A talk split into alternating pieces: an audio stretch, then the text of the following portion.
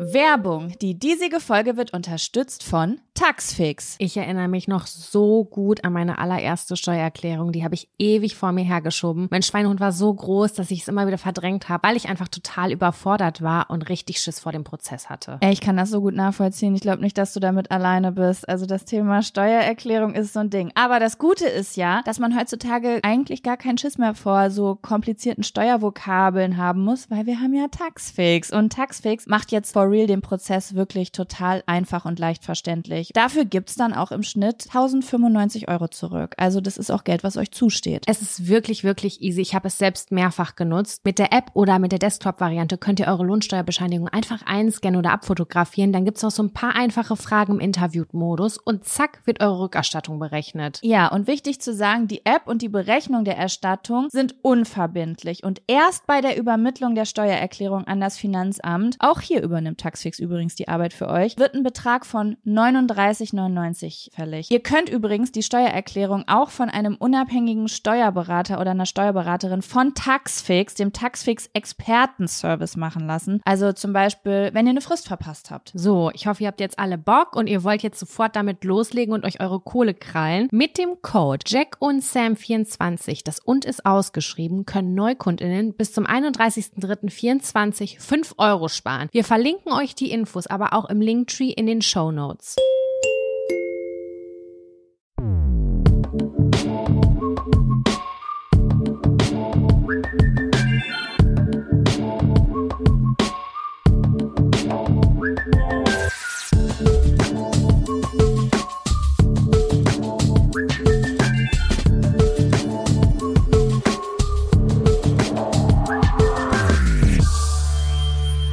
Herzlich willkommen. Hallo. Hallo und herzlich willkommen zu Jack und Sam.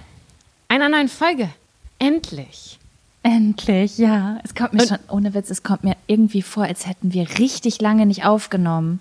Ja, das Gefühl habe ich auch. Und auch als du dich heute nicht gemeldet hast, habe ich gedacht, nein, ich vermisse Jaco. Wo ist sie? Wir haben Hallo. auch gerade schon eine Stunde gequatscht, ja, das stimmt. bevor wir wir haben, anmachen. wir haben Geheime. Themen. Ja, Geheime Aber- Themen mit Namen und so. ja, aber Ja. gute Themen. Quarantänehaushalt 1 an Quarantänehaushalt 2. Wie geht es dir denn so in der aktuellen Krise? Also ich muss sagen, dafür, dass Quarantänezeit ist so more or less, siehst du Ja. sehr schön aus. Ich? Ja, Ich sehe aus wie Tingeltangel Bob. ich finde, das sieht sehr schön aus. Ja, das ist eine Sache, die ich wirklich in den letzten ähm, Jahren lernen musste, dass es einfach Zeiten gibt, da muss ich mich morgens fertig machen, auch wenn ich zu Hause bin. Weil für die meisten, also ganz viele Leute machen ja jetzt das erste Mal Homeoffice. Ja. Ähm, und für die ist das ja was Neues. Und als ich das also mit Homeoffice angefangen habe vor sechs oder sieben Jahren, da war das so geil, nur in Jogginghose auf dem Sofa liegen, so der Traum. So wie digitale Nomaden, die denken, boah, irgendwann liege ich mit meinem Laptop am Strand, was so das beschissenste ist, was es auf der Welt gibt. Aber die Vorstellung ist erstmal so richtig geil. Und wenn man dann natürlich neu Homeoffice macht, dann, dann genießt man erstmal in vollen Zügen sich gehen zu lassen. Und das holt einen aber irgendwann, also vielleicht manche nicht, aber die meisten Leute, jedenfalls jeder, den ich kenne, holt das von hinten irgendwann ein ne? Weil du auch so, ja, es, also in meinem Haushalt gibt es ein paar Regeln, sich äh, morgens frisch machen. Ich muss mich vielleicht nicht schminken oder so, aber zumindest duschen, eincremen, neue Sachen anziehen und ähm, sich halbwegs erträglich fühlen und am besten noch einen Arbeitsplatz haben und nicht im Bett rumschimmeln. Ja, also bei mir ist es auch auf jeden Fall so. Ich gehe morgens sofort als erstes kurz mich abduschen. Ich schmink mich ganz gerne zumindest ein bisschen Concealer drauf und weiß ich nicht, Wimperntusche oder so. Ich, ich mag das Gefühl. Es ist so Zeit, die ich für mich verbringe und äh, ich fühle mich dann irgendwie so fertig, frisch zurechtgegangen. Ich habe es auch in der letzten Folge gesagt, dass ich das gerne mache, bevor ich putze. So, Ja, und ja, da hat auch eine Freundin von uns geschrieben, ne, dass sie das gerettet hat in der Corona-Zeit, sich vorher fertig zu machen und auf Ja, einmal mehr genau. Bock hatte.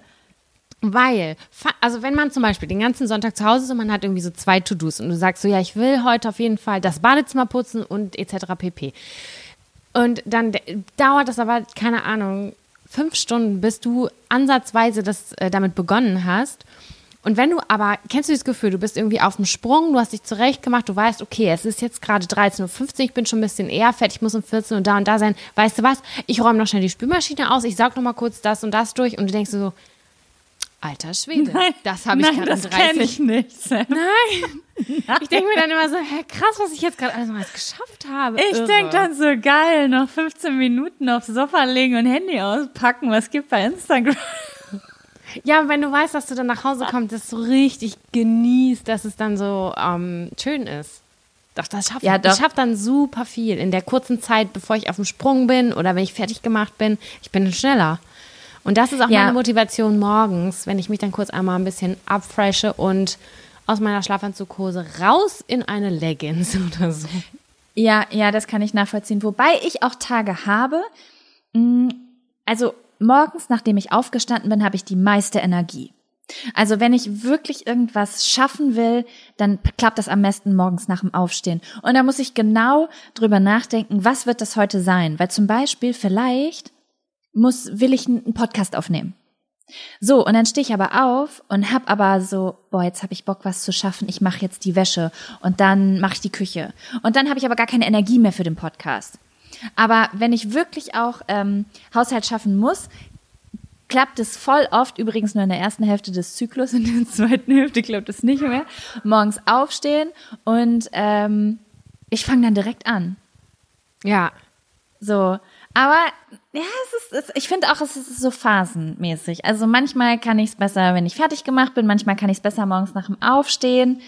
Weiß ich auch nicht. Aber wir haben ja schon festgestellt, dass du allgemein Haushalt nicht ganz so asozial findest wie ich. Ja, das stimmt. Aber jetzt haben wir sowieso alle ein bisschen, also viele, viel mehr Zeit zu Hause, würde ich jetzt einfach mal sagen. Und man macht dann schon auch so Sachen, äh, die irgendwie besonderer sind als sonst, finde ich zumindest. Wir haben jetzt irgendwie Bücher sortiert auch oder Sachen so ausgemistet, Kleiderschrank ausgemistet und so. Das sind so Sachen, die man irgendwie nicht macht. Ich könnte das auch sonst machen, aber ich finde, dass dieses, diese Corona-Zeit irgendwie so eine Special-Zeit irgendwie so mit sich bringt. So, man muss sich aktiv zu Hause mit irgendwas beschäftigen, um diese Zeit irgendwie so zu überbrücken. Das ist auch das, was man so über Social Media irgendwie mitkriegt. Ey, ganz ehrlich, Irgendwie- ich sag dir, wie es ist. Ähm, also ich glaube aktuell, dass sowieso viele Leute auch darüber sprechen, was sie in der Zeit machen, auch einfach mal, wir müssen uns alle frisch im Kopf halten. Ne? Ja. Also jeder Voll. von uns hat ja einen eigenen Grund, warum ihn diese Zeit stören könnte. Da gibt's die Leute, die sind total gern draußen, extrovert. Also erstmal die Leute, die sind total gern draußen. Die sind sowieso erstmal schon, are you kidding me, ich soll jetzt zu Hause bleiben. Dann gibt's die Leute, die sind super gern unter Menschen, die fühlen sich total isoliert. Dann gibt es Leute wie mich, die es überhaupt nicht mögen, kontrolliert zu werden. Also ein bisschen Angst vor Kontrolle, so wie ich bin immer zu Hause. Aber jetzt, wo Leute sagen, ich soll zu Hause bleiben, finde ich schon das Gefühl unangenehm. So, es gibt ja so verschiedene Gefühle, die jetzt aufkommen. Und wir müssen alle einfach frisch in der Birne bleiben. Ja. Und da hilft es am besten, wenn wir uns gegenseitig zeigen, was machen wir. Und ich finde es so cool. Ich war äh, von paar Tagen in meiner Hei äh, vor ein paar ja vor anderthalb Wochen in meiner Heimatstadt noch. Und da war dann an dem Tag äh, stand ich also ich stand an einem Tag auf dem Hof und unser Nachbar hat auch ein äh, ein ein Geschäft quasi ein Gewerbe. Und das war der Tag wo klar war okay die ganzen Geschäfte werden geschlossen irgendwie so. Und er hat überhaupt nicht in dem Moment irgendwie negativ darauf reagiert, sondern hat sich sofort überlegt, was mache ich jetzt damit? Und dann, äh, da, da durfte man, also da war noch nicht so soziale Trennung, sondern man, ne, es durften noch irgendwie Leute sich treffen und so.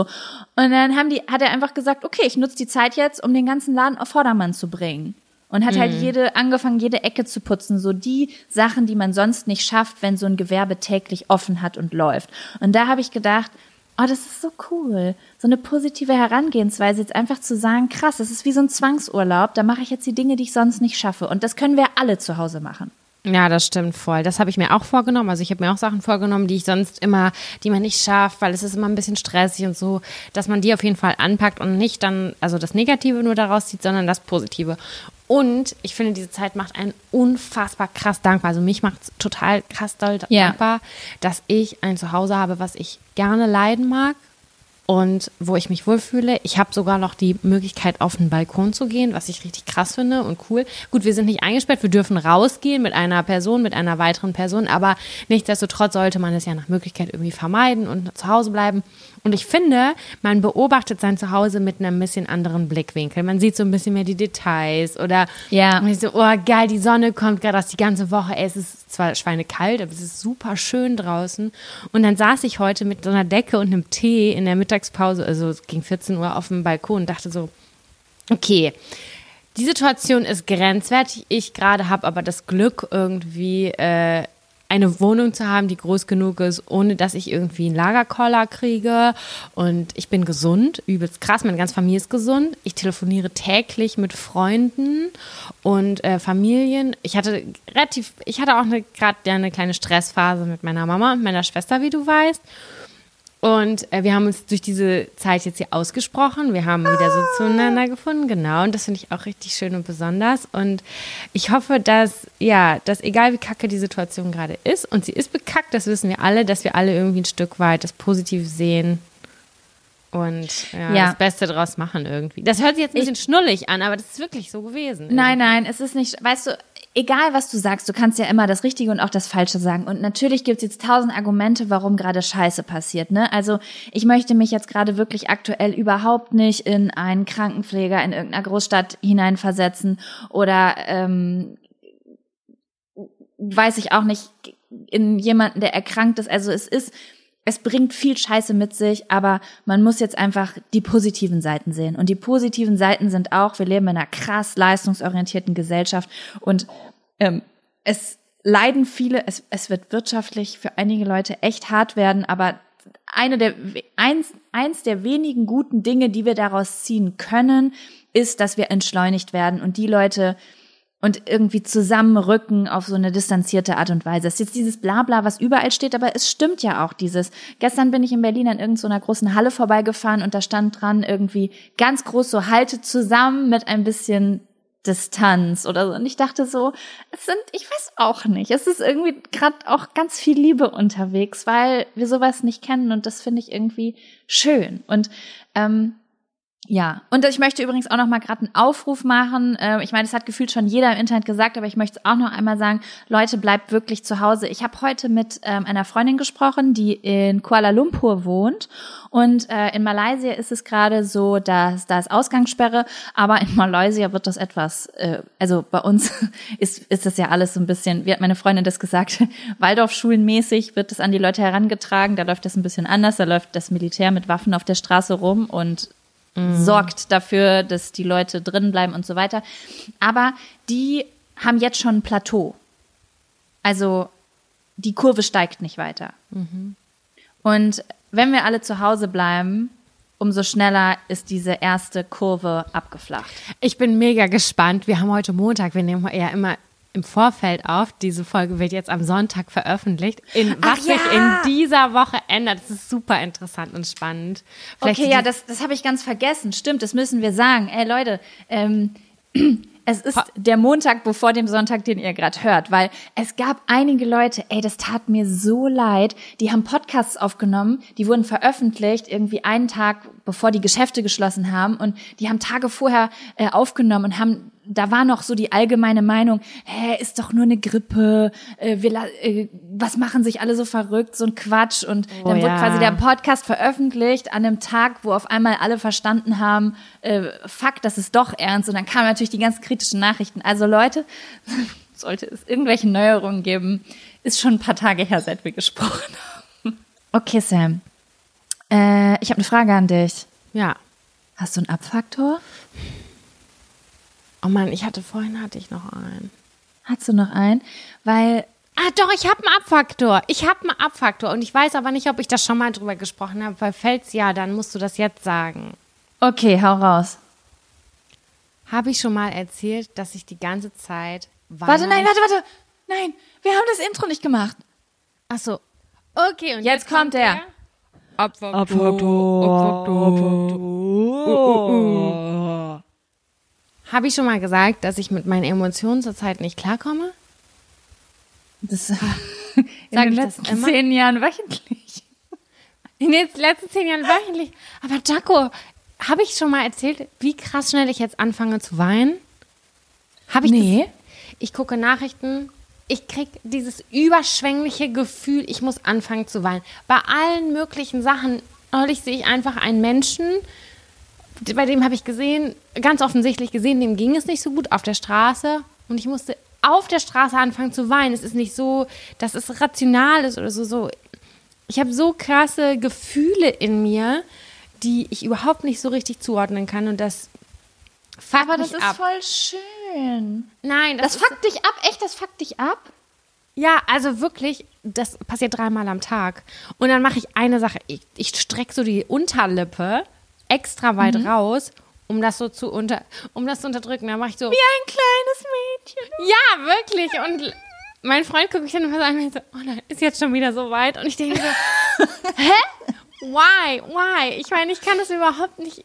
Ich, ich check das selber nicht. Und ich weiß nicht, ob es mit Hormonen, mit dem Alter zu tun hat. Es, es, es bringt mich zur Verzweiflung. Wirklich, es ist ein Song. Es ist ein, eine Person, die mich unterwegs berührt, die mich besonders nett anlächelt, die besonders freundlich ist. Ich Oh mein Gott, weißt du was? Das sind bestimmt die Sterne. die Ich Sterne. habe das gehört. Ja, ich habe gehört, dass es. Habe ich dir das schon mal? Habe ich das nicht erzählt schon mal mit diesem? Keine Ahnung, wie das heißt. Neptun ist im Wassermann oder irgendwas wechselt alle doch 30 nicht Jahre. dran. Was? Ich glaube doch nicht an Sterne. Ja, ich doch auch nicht. Aber trotzdem, vielleicht ist es das, obwohl wir nicht dran glauben. Es passieren, vielleicht passieren auch, keine Ahnung. Viele, manche Leute glauben auch nicht daran, dass die Erde rund ist und trotzdem ist sie vielleicht rund. Verstehst du? Sie ist safe rund. Ja, siehst du? Also vielleicht glauben wir nicht an Astrologie, aber vielleicht stimmt sie. Und Okay. Deswegen, und deswegen, ich habe ein, okay, also das muss ich erzählen. Ich habe ein Video gesehen von einem Mädchen auf äh, YouTube. Das ist so ein Astro-Kanal, irgendwas mit Star Girl, keine Ahnung. Auf jeden Fall hat die eine Prognose gemacht für 2020 und sie hat gesagt, dass eine bestimmte Sache passiert. Ich denke mir jetzt irgendwas aus und Astrologie-Freaks werden jetzt sagen, nein, es ist aber der Schnu im Schnarr. Aber ich weiß es nicht. Sagen wir jetzt mal, der Wassermann, der Neptun ist im Wassermann alle 30 Jahre. Vielleicht ist auch der Krebs im Saturn, ich weiß es nicht. Auf jeden Fall passiert es mal alle 30 Jahre, okay? Dass sich das da rein wechselt. Und das verändert irgendwelche Spannungen. So. Und es war vor 30 Jahren quasi als Ende der 80er, also quasi der Wechsel von Ende 80er, Anfang 90er. Und da gab es wohl einen Wechsel in der Gesellschaft, Beispiel äh, von diesem 80er Kohle, Geld, Schickimicki-Ding zu, ähm, es gab wieder mehrere Randgruppen, Grunge, Nirvana, bla bla bla, und es wurde wieder so ein bisschen mehr links angehaucht und, ne? Und 30 Jahre davor ähm, war dann quasi, warte mal, war es dann irgendwie Wechsel von äh, Schickimicki Marilyn Monroe zu äh, Hippie, irgendwie so, keine Ahnung, ich habe das nicht mehr auf dem Schirm, ich habe das Video vor drei Monaten gesehen, keine Ahnung, was sie da erzählt hat. Ja, und jetzt haben wir wieder 30 Jahre später und deswegen prognostiziert, prognostiziert, prognostiziert, ja, die Astrologie, dass quasi von 2019 auf 2020 es einen Wechsel geben wird von diesem, ich nenne es jetzt mal Nicki Minaj, Money, Money, Money, Rap, große Ärsche, viel Kohle, große Autos Ding, es wieder gehen wird zu einem zu einer tiefgreifenderen, gefühlsmäßig tiefgreifenden Form. Also die, das Feeling der Menschen auf der Erde wird sich verändern und deswegen wird sowas weniger präsent wieder sein und es werden wieder neue Gefühle und Kunstformen und Musik hochkommen, die tiefgründiger sind als das, was die letzten Jahre so abging. Also dass ein Wandel der Gesellschaft kommen wird. Ja, aber Und der Wandel der Gesellschaft, den gibt es. Also das weiß ich ja und das, ich habe mich da ganz, ganz viel doll mit mein, meiner Masterthesis damit beschäftigt, inwieweit die Gesellschaft Mhm. sich verändert. Und äh, das, das stimmt auch. Das hat ganz viele wirtschaftliche, politische und ganz viel Krisen. Krisen. Die nächste Generation wird ganz doll durch diese Corona-Krise zum Beispiel auch geprägt sein, weil das hat immer einen Einfluss darauf. Also Ja, klar, klar, klar. Es ist Genau. nur so, ich sag ja jetzt auch nicht, dass es die Astrologie ist. Jeder Mensch, der meine Inhalte konsumiert, weiß, dass ich mir nicht sicher bin, ob ich überhaupt an Astrologie glaube. Dafür müsste ich mich so, ich, also ich kann nicht einfach sagen, so, ich glaube da jetzt ab heute dran, sondern ich müsste mich jetzt richtig intensiv damit auseinandersetzen und äh, Zusammenhänge beobachten bei Menschen und Sternzeichen. Stimmt, macht das Sinn oder ist das nur stereotypisch? Bla bla bla. Ich will damit nur sagen, dass egal, ob es jetzt an der Astrologie liegt oder ob es vielleicht einfach ein Gesetz ist, dass alle so und so viele Jahrzehnte eine bestimmte Krise kommt und diese und jene Dinge und deswegen wechselt sich das immer einfach ohne dass Planeten Einfluss darauf haben müssen. Verstehst du, wie ich das meine? Ist ja völlig egal, aber auf jeden Fall vielleicht ist das hier das Jahr. Und ich habe auf jeden Fall gestern zu meinem, okay, ja, es ich weiß, es klingt bescheuert, aber ich habe gestern zu meinem Freund gesagt, krass, oder? Wir haben Anfang des Jahres darüber geredet, so, na, mal gucken, ob es dieses Jahr ein zweite Nirvana-Band gibt und ob alles irgendwie tiefgründiger wird. Und auf einmal kommt eine Corona-Krise und alle reden nur noch von Entschleunigung und alles wird sich verändern. Und jetzt kommen diese, gehen diese mm. Blogartikel, sprießen aus dem Boden, wie im Herbst 2020 werden wir zurückblicken und uns daran erinnern, wie leistungsorientiert die Welt war und jetzt ist alles entschleunigt. Kann natürlich auch sein, dass das Bullshit ist und es wird alles wieder genauso wie vorher.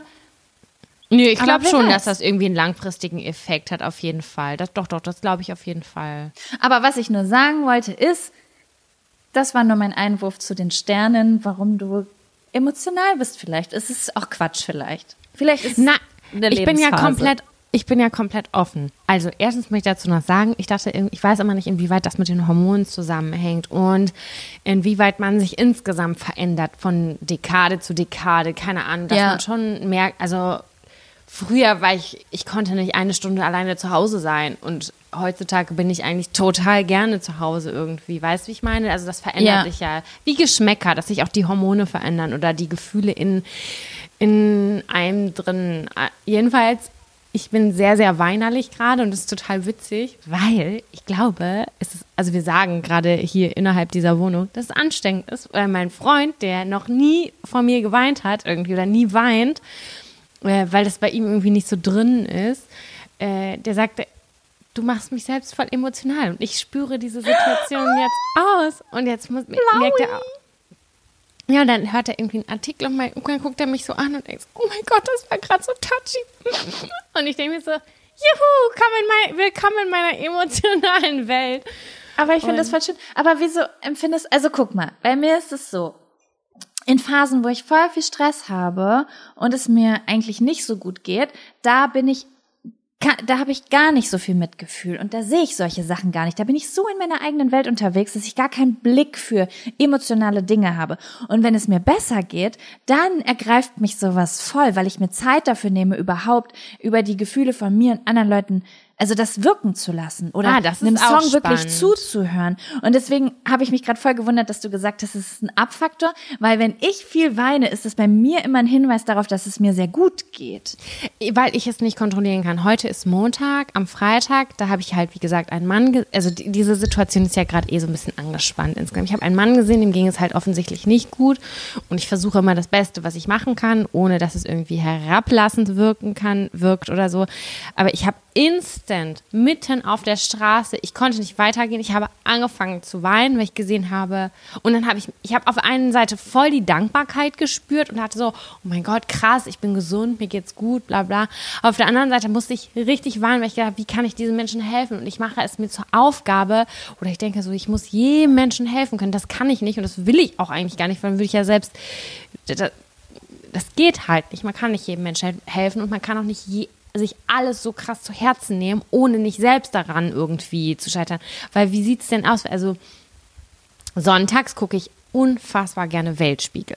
Also vor der mhm. Tagesschau mhm. gucke ich Weltspiegel und ich sage dir, das sind keine Ahnung, fünf Berichte pro Weltspiegel oder weniger, weiß nicht genau weil jeder berührt mich so krass, dass ich am Ende jetzt mit solchen Klösen, meine Augen sind aufs Doppelte angeschwollen, weil ich so Rotz und Wasser heule und denke mir, oh Gott, das ganze Schicksal der Welt, das lastet gerade auf meinen Schultern, das geht halt nicht. Weißt du, das macht einen nicht gesund. Okay, ja, das kann ich voll verstehen. Das kann ich voll verstehen. Das ist voll belastend. Genau, und das merke ich halt, dass ich halt, dass jedes Individuum sehe und ich sehe dann, okay, dieser Person geht es vielleicht momentan gerade nicht so gut und das bringt mich zum Weinen.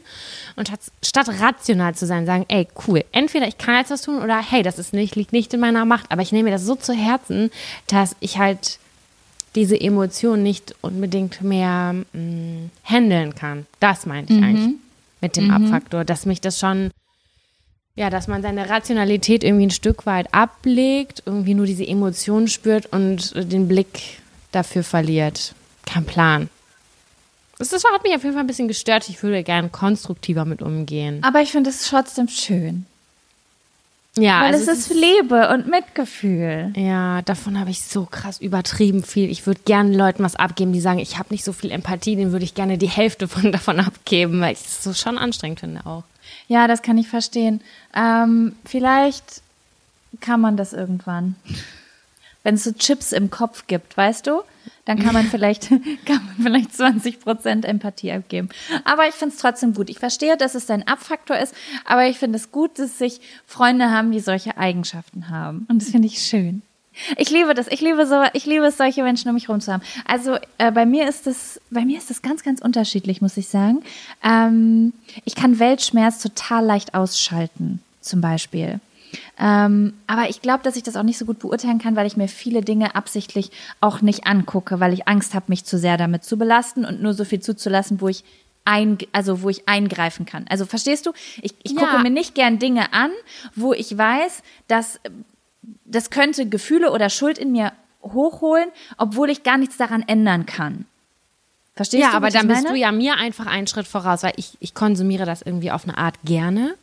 Aber ich weiß auch, was es in mir auslöst. Ja, aber ich glaube, dass es auch wichtig ist, das zuzulassen. Also, ähm, weil man dann auch sich verändert. Zum Positiven. Also vielleicht in dem Moment, wo du das siehst, da veränderst du vielleicht gerade nichts für diesen Menschen oder dieses Tier oder diese Situation, die du gerade siehst, aber es prägt dich und äh, verändert deine zukünftigen Entscheidungen, vielleicht etwas ethisch voll Cooles zu machen, weil du Ja, auf diese und jene Fall. Gefühle hattest. Also ich glaube, das formt einen zu einem guten Menschen. Und ich finde das schön und ich finde das schön, dass man Augen dafür hat. Ich muss immer an eine Situation zurückdenken. Ich weiß nicht, ob ich das mal erzählt habe, aber ich saß im Sommer mit meinem Freund und Freunden in einer Pizzeria in Berlin, in unserer Straße, wo wir gewohnt haben.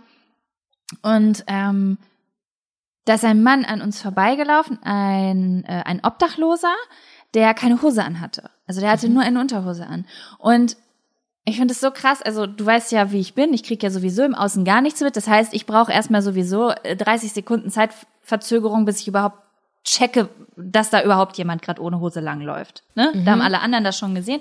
Und jeder hat da hingeguckt und du hast in den Gesichtern der Menschen so ganz unterschiedliche Reaktionen gesehen. Da waren Leute, die haben so skeptisch geguckt, wieso hat der keine Hose an? Dann haben Leute mitleidig geguckt. Und dann war das, oh, da habe ich mich so verliebt wieder in diesem Moment. Fand ich das so cool, weil in dem Moment, wo alle Leute erstmal so quasi geguckt haben, gegafft haben oder mitleidig geguckt haben, in dieser Zeit ist mein Freund gerade hochgegangen, kam runter und hat dem Typ eine Hose in die Hand gedrückt. Wie, wo? Verstehst war das bei euch vor der Haustür? Das war bei uns vor der Haustür. Also wir hatten eine Pizzeria vor der Haustür. Und er war so schnell. Ich weiß nicht, wie er das gemacht hat. Er war nur zwei Minuten weg. Und der, der, also er hat quasi in der Zeit, Siehst du, das Typ, macht mich, das bringt mich jetzt gerade zum Bein. ja, und das war so wie, ich bin geschmolzen in dem Moment, weil ich, ach keine Ahnung, ich liebe das. Solche Menschen inspirieren mich und deswegen finde ich es schön, dass du auch so ein Mensch bist. Verschenkte Hosen. Ja. Verschenkte Hosen. Verschenkt. Die stehen gerade stellvertretend für das, was man tun kann. Und da muss man halt ganz doll denken. Und deswegen auch eben, was wir schon gesagt haben, dass man sich so dankbar fühlt, weil, Ja, ja. Ja. Kevin hat mich voll inspiriert damit. Ich weiß noch zwei oder drei Monate später, wir hatten immer, also habe ich das schon mal erzählt? Ich weiß es. Nee, ich habe das letztens meiner Sch Schwiegermutter in Sp- Spee, glaube ich, erzählt. Ähm, ich, also ich habe das aus unserer Heimatstadt kenne ich das nicht so, aber oder ich weiß nicht, ob das in allen Großstädten so ist, aber bei uns hier ist es so, dass viele Leute, die ähm, auf der Straße leben, sich so kleine Jobs suchen. Und äh, unter anderem ist ein sehr, sehr beliebter Job, in Banken die Türen aufzuhalten. Ja. So, ne? So, und ähm, bei uns, unserem damaligen Wohnort, war ein Mann, der hat das halt jeden Tag gemacht. Also ich hab, wir haben da, glaube ich, vier Jahre insgesamt gewohnt und jeden Tag verlässlich stand er da und hat mir die Tür zur Sparkasse aufgemacht. Und ähm, ja, einen Tag war ich da und da ging es ihm ganz, ganz schlecht und es war sehr kalt draußen und ähm, der, er war sehr, sehr betrunken und zwar so betrunken, dass es sehr kritisch war und ich und mehrere Leute uns nicht wir waren uns jetzt nicht ganz sicher, sollen wir Krankenwagen rufen oder nicht, wie gehen wir mit der Situation um und wir haben dann Krankenwagen gerufen. Aber es hat mich ganz, ganz doll, ich weiß nicht, ich schweife gerade voll ab, aber egal, ich erzähle die Geschichte kurz zu Ende. Auf jeden Fall, ich weiß nicht, kannst du das nachvollziehen so, du siehst so drei oder dreieinhalb Jahre lang jeden Tag einen Menschen und begrüßt den und dann siehst du nach dreieinhalb Jahren, dass dem voll schlecht geht. Das ist halt so, als ob Klar. es jemandem schlecht geht, den du kennst, weißt du? Voll. Und dann musste ich an Kevin denken und dann dachte ich, so, und jetzt mache ich irgendwas. Und dann bin ich in den Supermarkt gegangen und habe halt so ein Care-Paket gekauft, habe Zigaretten gekauft und einen Apfel und ein Sandwich und so ein Zeug halt irgendwie. Und dann habe ich ihm das gebracht. Und das war ein schönes Gefühl. Es war dann sehr anstrengend, weil der Mann sich gedacht hat, Jackpot. Und er hat mich dann erstmal eingeheimst und dann saß ich da erstmal eine halbe Stunde und musste mit dem mhm. rauchen. Und dann wollte er mit zu mir nach Hause und dann musste ich mich da wieder so raussneaken. Aber mhm. trotzdem, Leute, wie sind wir hier gelandet? Über Kevin und die Hose.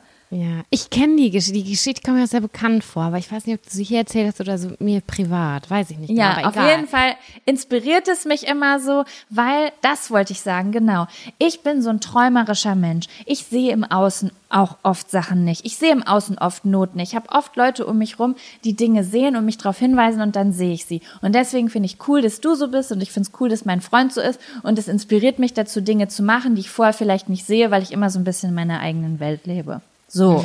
Ach ja. Ja, auf jeden Fall muss man irgendwie lernen, damit umzugehen und irgendwie was Cooles draus machen. Auf jeden Fall verbringe ich mittlerweile zwei Stunden täglich damit, auf change.org irgendwelche Petitionen zu unterschreiben. und ich denke mal so, ey, diese Leute braucht die Welt. Ja, ist so, ey. Manchmal kommt mein Freund um die Ecke und meinte, was glotzt du denn schon wieder auf den Handy? Und ich sage, Petition unterschreiben. so Augenringe bis nach Mappen. naja, ich finde trotzdem deren, deren äh, Newsletter anstrengend. Aber naja, hier, man denkt so, man, man kann was Okay, tun. sorry, aber welche Newsletter sind nicht anstrengend? Ja, Sehr wenige. Ist ja auch egal. Ah, herrlich, hey Sam, ja. Wollen wir vielleicht nach 35 Minuten einen ersten Zettel ziehen? Ja, warte, pass auf, ich will noch kurz noch was sagen. Ja. Und zwar haben wir in der letzten Folge über äh, Sportunterrichte gesprochen und darüber nachgefragt, ob Sportunterricht noch getrennt ist oder Hast du nicht. auch ganz viele Nachrichten bekommen zu dem Thema? Ja, so ein paar. Und das also ein paar, immer, ja. ja. Ja, Sportunterricht ist noch getrennt, so mehr oder weniger ab der siebten bis zur Oberstufe. So, und die, die mir geschrieben haben, eigentlich, glaube ich, neun von zehn Personen haben gesagt, die finden es total blöd, weil sie das Gefühl haben, ähm, dass zum Beispiel Jungs in eine Ecke gestellt werden, die könnten mit dem weiblichen Körper nicht so richtig umgehen. Also die werden von vornherein getrennt, damit irgendwie mh, mm, nichts Peinliches entsteht, was auch immer Peinliches entsteht oder entstehen könnte. Also sie fanden es selber merkwürdig, weil sie gefühlt, das Gefühl haben, sie wurden auseinandergezogen, obwohl es vorher das Natürlichste der Welt war, gemeinsam Sport zu machen. Ich glaube, ich habe eine Theorie, weil mir hat nämlich auch eine, also ich habe äh, auch Nachrichten bekommen von ähm, Leuten, wo es nicht getrennt ist. Niemals. Ach was. Also das ist offensichtlich nicht an jeder Schule so. Ich weiß nicht, ob das von Bundesland zu Bundesland oder von Schule zu Schule anders ist. Aber Leute haben mir auch geschrieben so, nee, der Sportunterricht ist nicht getrennt. So nach dem Motto, der ist nirgendwo getrennt. Und dann schreibt mir aber jemand anders, doch, bei uns ist der getrennt. Ach so. Und wird, geht aber in der Oberstufe wieder zusammen. Ich glaube, das ist auch so ein typisches Ding. Und ähm, eine Lehrerin hat mir geschrieben, dass bei denen der Sportunterricht nicht getrennt ist, dass sie sich aber wünschen würde, mm. dass auch an deren Schule der Sportunterricht getrennt wird, weil sie meinte, diese Kinder, es ist nun mal so, in der Pubertät, da werden die Menschen verrückt. Und den, die haben so, also die, setz, die sind so intensiv mit der Veränderung ihres Körpers auseinandergesetzt und denen sind so viele Dinge peinlich, dass die einfach jede Stunde ihr fucking Sportzeug vergessen. Ach und an der so. Seite sitzen und jede Woche ihre Periode haben und irgendwas ist, weil die am Sportunterricht nicht teilnehmen wollen und es ganz, was bei ganz, ganz vielen wohl so wäre, weil dieser Sportunterricht gemischt ist und es ist so ein bisschen unangenehm und dass sie gesagt hätte, sie würde sich wünschen, dass an deren Schule, glaube ich, ähm, der Sportunterricht getrennt ist, damit die mehr aufatmen können. Ich weiß nicht, ob das wirklich so wirklich, wirklich so funktioniert, weil ich muss dir ganz ehrlich sagen, ich habe mein Sport und, äh, Sportzeug auch sehr häufig vergessen und ich hatte auch sehr häufig meine Periode, auch obwohl es getrennt war. Genau, und das ist der erste imaginäre Zettel, den ich gerne ziehen möchte, weil ich glaube, dass wir da beide unsere Geschichtchen zu erzählen können. Und zwar ist das das Thema Bundesjugendspiele. ja. Ich würde so, es ist mir heute Morgen aufgefallen. Ich weiß nicht warum. Ich habe irgendein Buch gelesen, ich habe ein Buch gelesen und ich glaube, das hat mich dazu gebracht. Und dann dachte ich, Mensch, das müssen wir bei, in unserem Podcast besprechen, weil wir hatten, glaube ich, Sport damals nicht zusammen. Nee, ich erinnere mich nicht an dich nee. im, im, Sportunterricht. Und ähm, ich hatte da auch so meine Tricks, äh, das zu vermeiden oder mhm. Sport zu vermeiden und sowas wie Bundesjugendspiele. Denn ich muss euch sagen, ich bin immer durchschnittlich gebaut gewesen, würde ich jetzt einfach mal sagen. Durchschnittsgröße, Durchschnittskörpergewicht. Äh, Aber unterirdisch schlecht im Sport. Wirklich, Leute. Ich bin sowas von beschissen in Leichtathletik. Ich habe es gehasst. Es war für mich eine richtige, ein richtiger Abfaktor, Sport zu machen. Schnell sprinten, Weitwurf, äh, Kugelstoßen, keine Ahnung, diese Kugel habe ich nicht mal hochgekriegt. Weitwurf. Wei ja, Weitwurf, der war für mich so zwei Meter hoch und dann war der so ein Meter vor mir, war der wieder im Boden. Und wir mussten immer auf so einen Waldsportplatz gehen, der ganz in der Nähe von unserer Schule war. Und ich sage dir, wenn ich jetzt diesen Weg hochgehen würde, vom Wittekind-Gymnasium hoch in diesen Wald, in mir würden diese negativen Gefühle ausgelöst werden, wie früher, weil ich mich geschämt habe dafür, wie scheiße ich im Sport war. Und es war so beschissen, dass meine Mutter das auch akzeptiert hat und mir regelmäßig dann ähm, Entschuldigungen für die einmal jährlichen Bundesjugendspiele geschrieben hat. Aber irgendwann meinte sie, Samira, du bist jetzt alt genug, ich glaube, ich war 14 oder so, du musst da jetzt durch. Du musst da durch. Du kannst das. Du bist nicht unsportlich, du hast jetzt nur keinen Bock an der Stelle. Ruh dich nicht auf mir aus. So, und dann habe ich Maßnahmen ergriffen. Maßnahmen. Habe Research betrieben, wie man krank simulieren kann, ohne wirklich krank zu sein. Ich weiß Hast du recherchiert? Wo drin hast du es denn damals recherchiert? In, im, Im Duden? Ich glaube, erwachsene Freunde, also ältere Freunde. Ach so, okay. Ich wollte nämlich gerade sagen, früher war ja nicht so mal gerade googeln. Nee, und dann wurde mir ein wirklich faszinierender Tipp ans Herz gelegt und meinte, du musst eine ganze Tube Zahnpasta essen. Dann kriegst du erhöhte Temperaturen. Was für ein gesunder Tipp, aber ich kenne ihn auch, muss ich sagen. Echt? Ja, mein Vater hat das damals mal gesagt. Meine Eltern haben mir das erzählt. Nicht geraten, sondern nur erzählt, glaube ich, dass die das früher gemacht haben. Ich habe das auch gemacht. Ich habe eine ganze Packung diese grün-weiße Kräuterzahnpasta gegessen, so mir in den Mund geschoben. Hast du nicht richtig Durchfall gekriegt? Ich habe gekotzt, weil meine Freundin hat mir damals gesagt, das hilft erst richtig gut, wenn du danach noch ein 2 Liter Pot Eiscreme isst. Also habe ich Ich liebe es. Ich liebe einfach die Tipps von Kindern.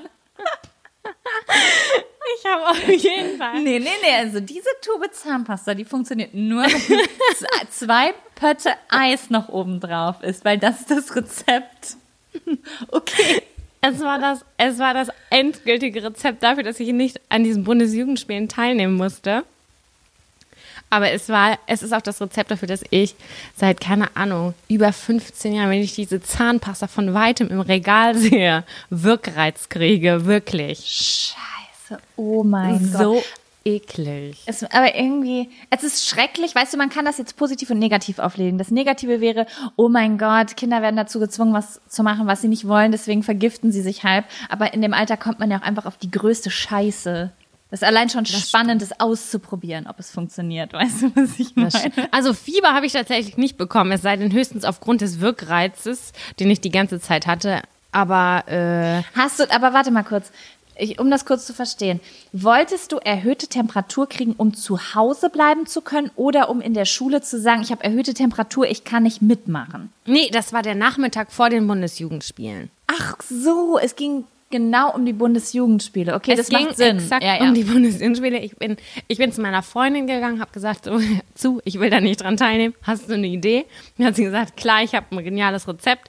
Eine Tube Zahnpasta, zwei Liter Eis. Nimm das zu dir und dann kannst du nach Hause gehen, deiner Mutter sagen, mir geht's nicht so gut, ich habe erhöhte Temperatur. Und weil, weil Fieber war so dieses ausschlaggebende Kriterium. Ich habe natürlich Ja. vorher 500 Mal schon ausprobiert, Bauchschmerzen, oh nein. Und dann haben die immer gesagt, ja, du musst trotzdem gehen. Weil es kann nicht sein, dass du jedes Mal, wenn es zum Sportunterricht geht, Bauchschmerzen kriegst. Und äh, dann dachte ich, ja, okay, wenn ich Fieber habe, das ist toll, das glauben die mir, das glauben die mir wirklich. Ja, aber du, das Ding an der Sache war, jetzt mal rückblickend, die Bundesjugendspiele waren ja eigentlich gar nicht schlimm. Hast du denn mal dran teilgenommen?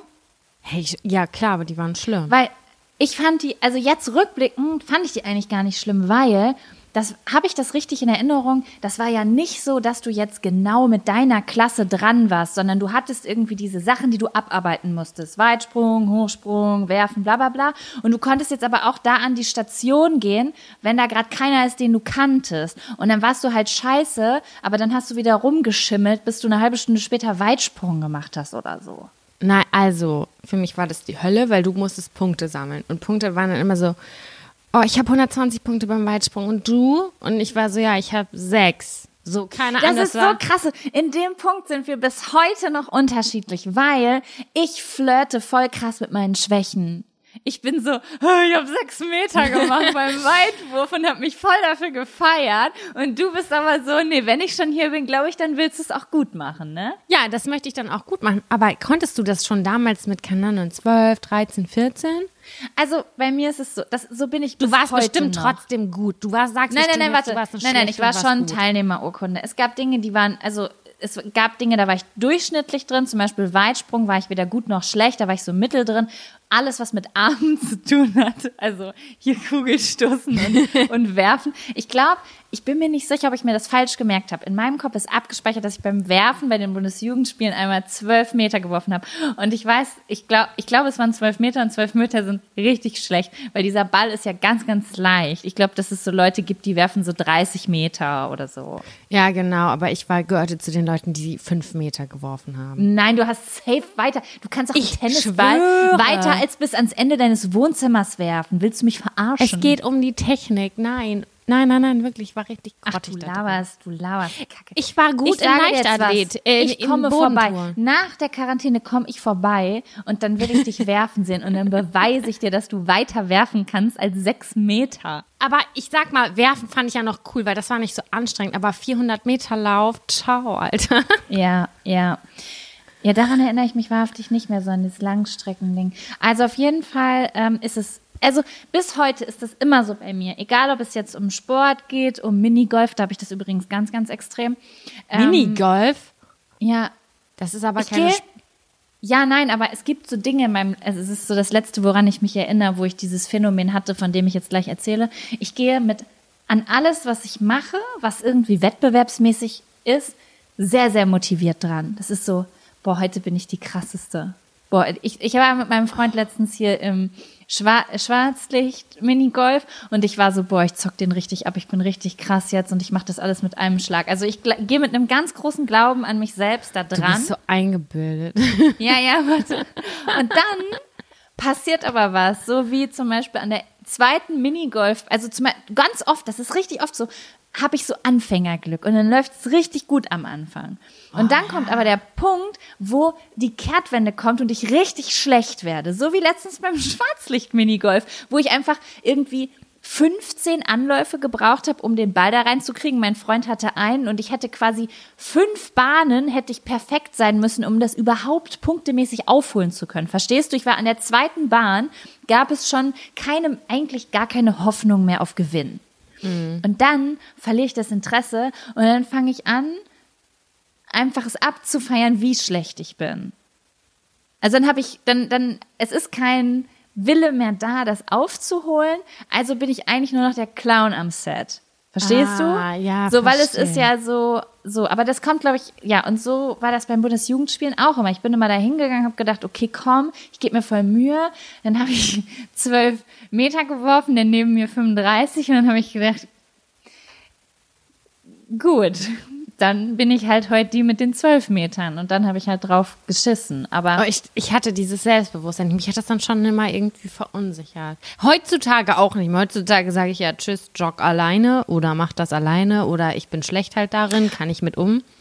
Ja, aber warte mal. Ich glaube, es kommt auch noch drauf an, wie alt man ist. Also zum Beispiel die Bundesjugendspiele, von denen ich gerade spreche, ist nicht so fünfte, sechste Klasse, sondern eher so, sage ich jetzt mal, achte, neunte Klasse, wo ich schon voll krass in der Pubertät drin war. Und zu dem Zeitpunkt hatte ich persönlich von mir sowieso dieses Bild und auch Lehrer, das ist Jaco, die schwänzt, die raucht heimlich, die hat immer ihre Periode im Sportunterricht. Weißt du, so diese Diese, diese Teenager-Girls, die du einfach voll knicken kannst, weil die in ihrer, äh, da kannst du als Erwachsener nur mit dem Kopf schütteln. In der Phase sind die. In der Phase war ich.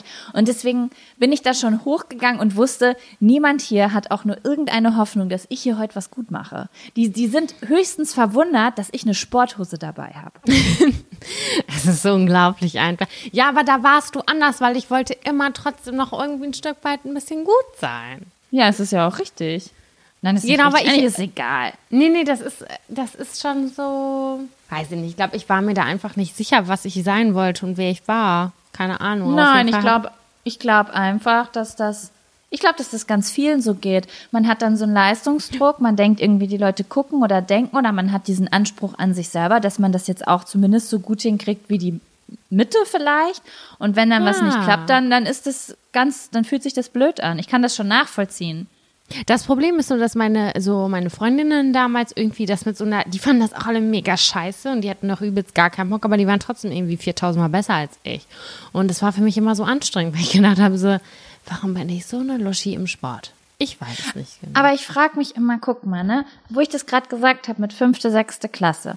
Also, ich war nie ein sportliches Kind. Also auch nicht in der Grundschule. und Ich weiß, doch, ich würde sagen, in der Grundschule war ich so mittel. Was macht man in der Grundschule im Kreis laufen, ne? Keine Ahnung. Seil, spring, So. kein Plan. Ja, so und fünfte, sechste Klasse hatte ich einen richtig coolen Sportlehrer und ich weiß, dass mir Sport da Spaß gemacht hat. Also ich hatte da meine Freundinnen, wir hatten immer so unsere eigene Gruppe, da war mir nichts unangenehm und mir hat das Spaß gemacht, was wir da gemacht haben. Irgendwie auf dem Barren rumtouren und ich war vielleicht nicht die Beste, aber ich war der Durchschnitt und es hat mir Spaß gemacht. Ich war motiviert, weißt du? Ja, das meine ich, das finde ich auch geil. Dann gab es Dinge, die haben mich sehr demotiviert, zum Beispiel, wie heißt es, Reck?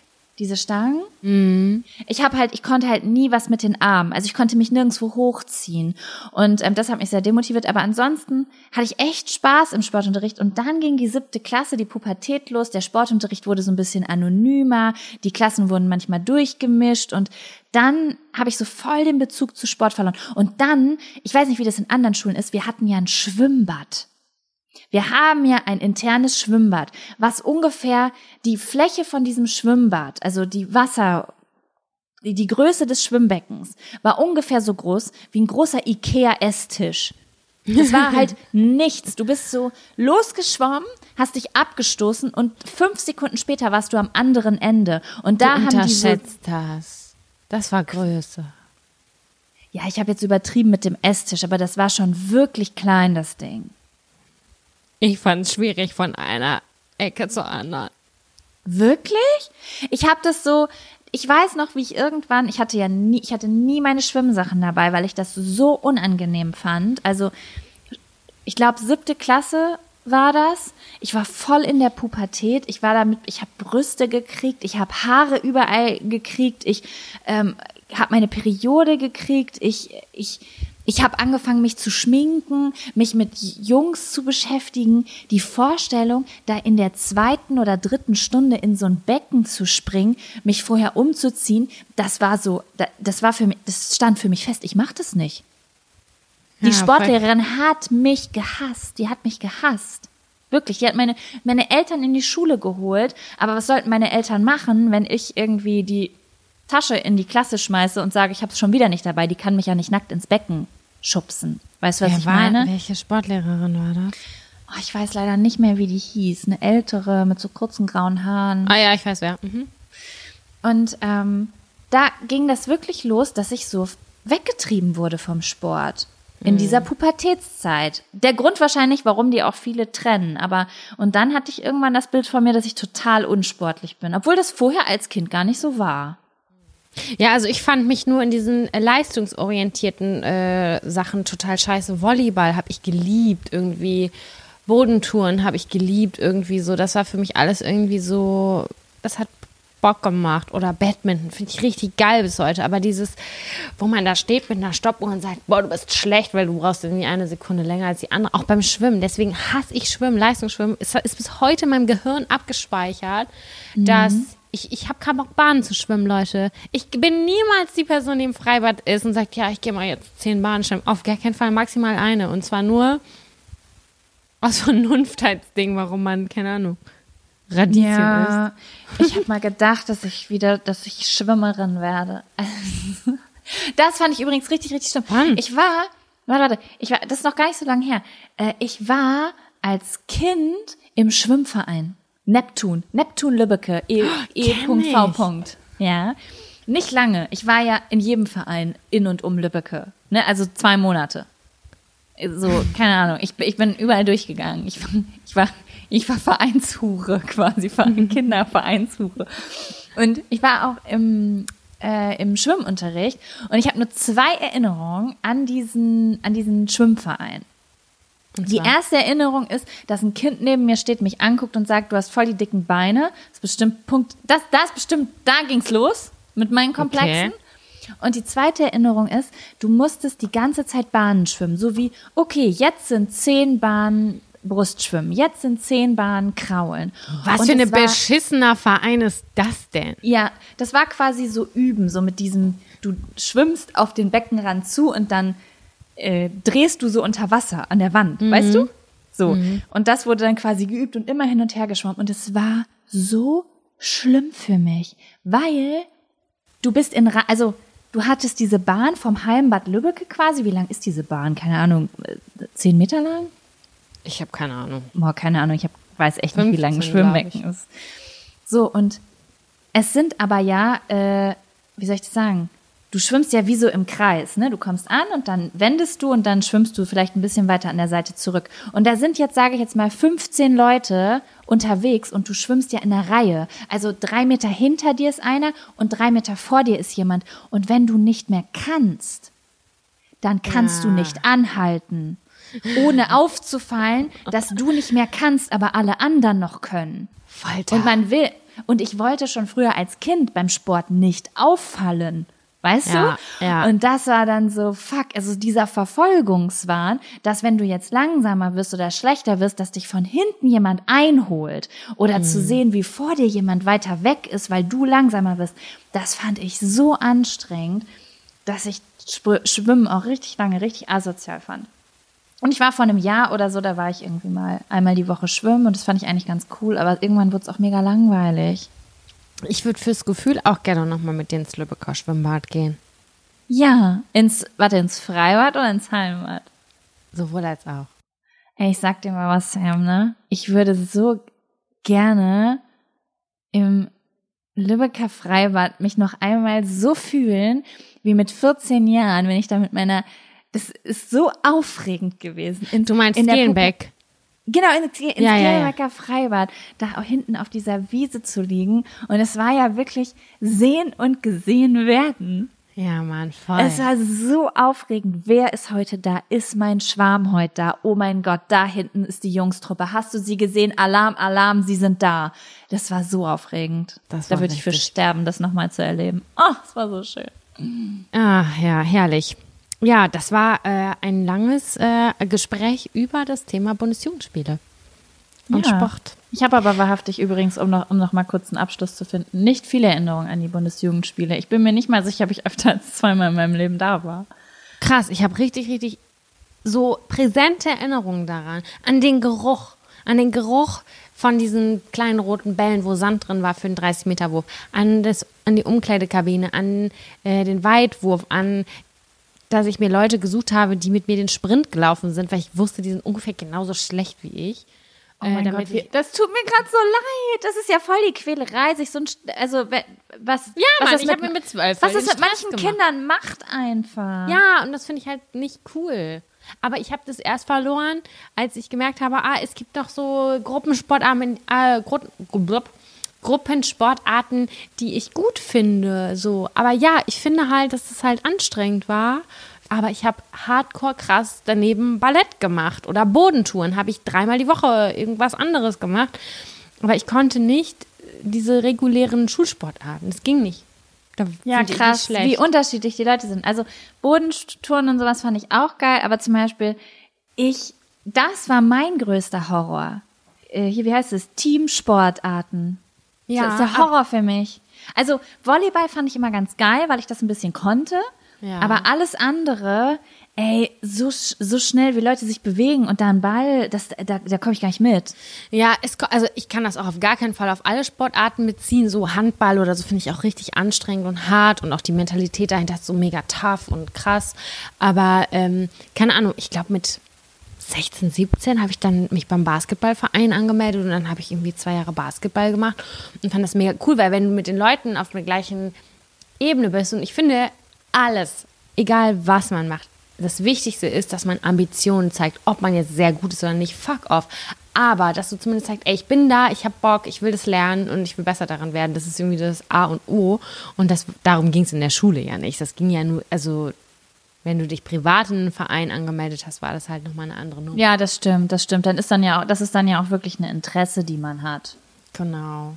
Aber ich beneide alle Menschen, die super sportlich sind und die das irgendwie voll easy peasy in ihren Alltag integrieren und keine Ahnung was, weil für mich ist das immer eine Anstrengung. Man kann alles lernen. Du könntest auch krasse Sprinterin werden und du könntest auch Weitspringerin werden. Das Problem ist einfach nur, dass du in der Gruppe warst und ohne dass du es dir selbst ausgesucht hast, wurde dir dieser Leistungsdruck auferlegt. Du könntest auch das lernen.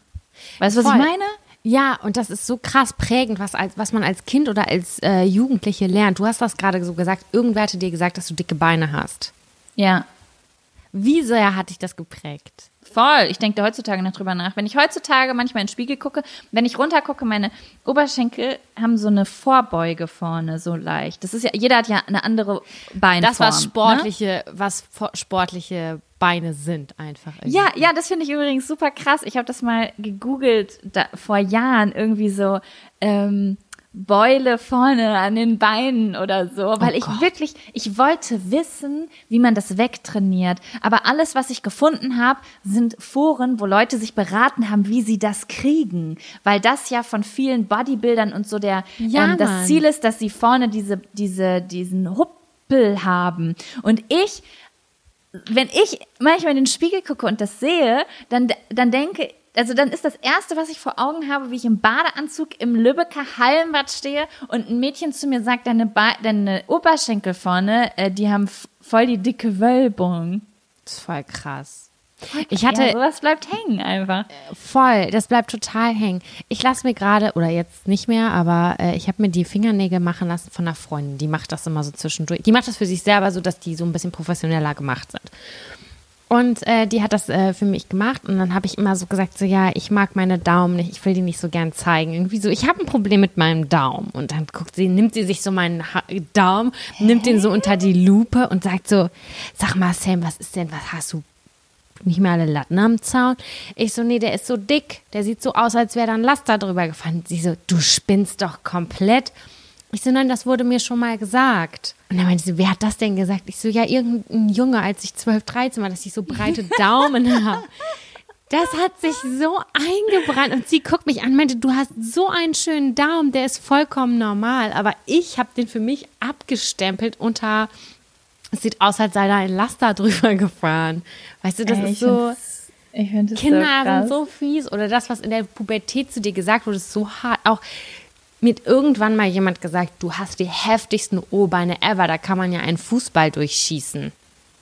Das wurde zu mir gesagt. Bis heute denke ich so, oh Gott, ich habe so krasse O-Beine.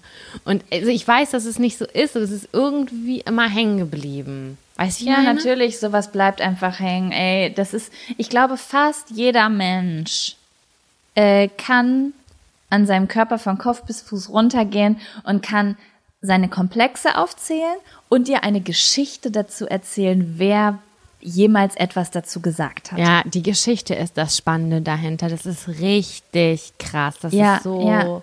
Und das übel. Ding ist, dass du die Dinge oft auch hast, die Menschen ansprechen, aber sie sind, wie soll ich das jetzt sagen?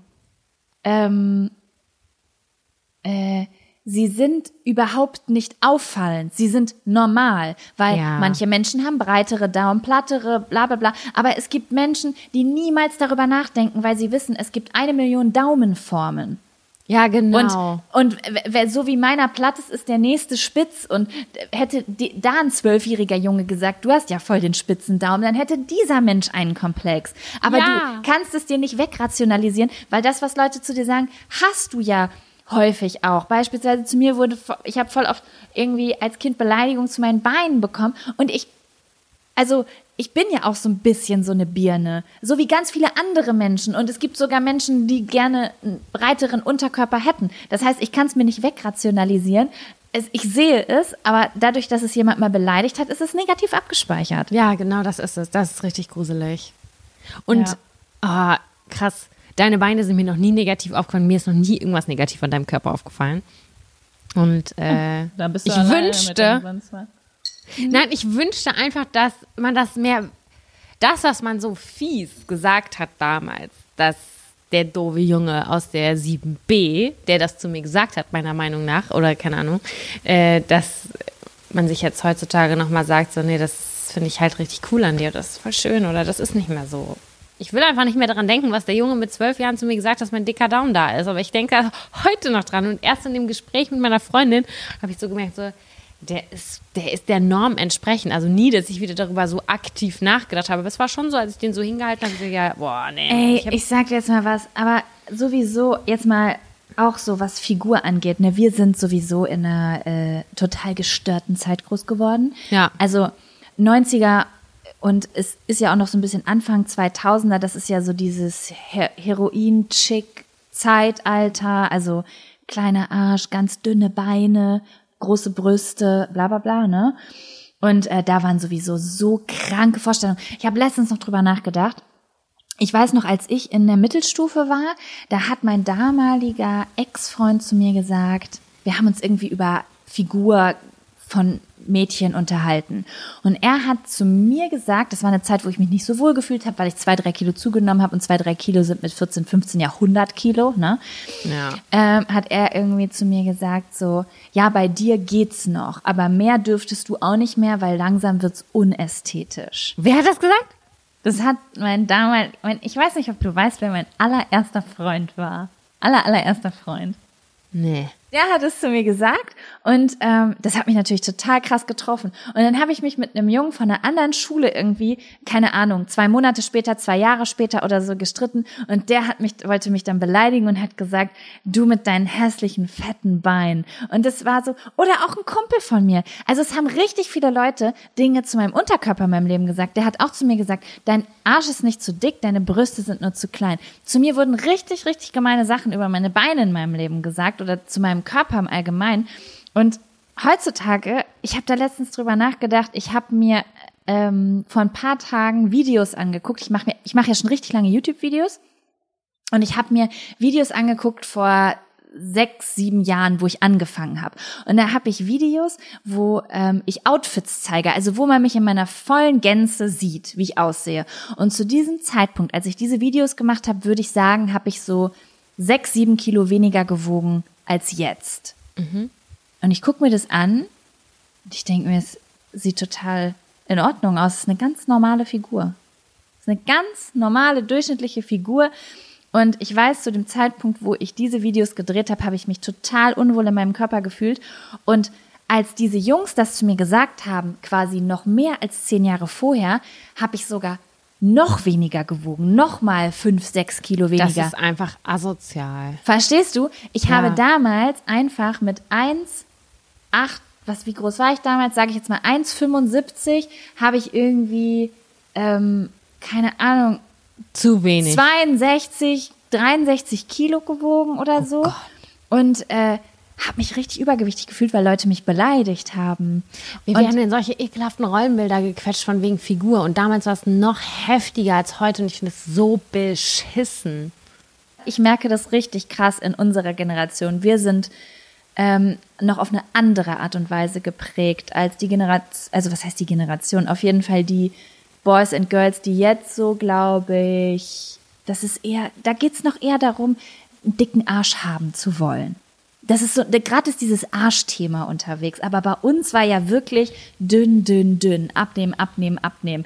Okay, die nächste Frauenzeitschrift, wie kann man noch dünner werden und so. Es war so krank, diese Zeit. Oh, ich hoffe einfach, dass das komplett wegbricht, weil diese, das ist ja in, eine, in etwas reinstopfen, was nicht natürlich ist. So, Ja. das ist überhaupt nicht, überhaupt gar nicht natürlich. Und dass da teilweise schon von Kindesalter, es gibt Statistiken darüber, wie viele Zwölfjährige schon Diäten machen, weißt du? Und das ist einfach nicht richtig.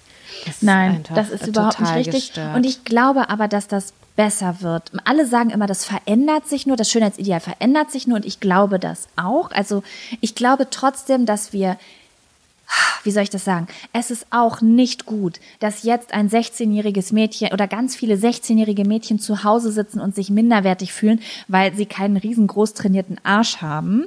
Das ist auch nicht gesund, aber ich würde trotzdem sagen, dass es immer noch oder würdest, würdest, würdest du diese Aussage unterschreiben oder würdest du es anders sehen? Es ist immer noch gesünder, ähm, Pamela Reif Übungen zu machen, um sich einen größeren Arsch zu trainieren, als äh, sich runterzuhungern und nach Anorexieforen zu gucken und zu versuchen, magersüchtig zu werden, weil man so dünn werden, so dünne Beine wie Pamela Anderson kriegen will.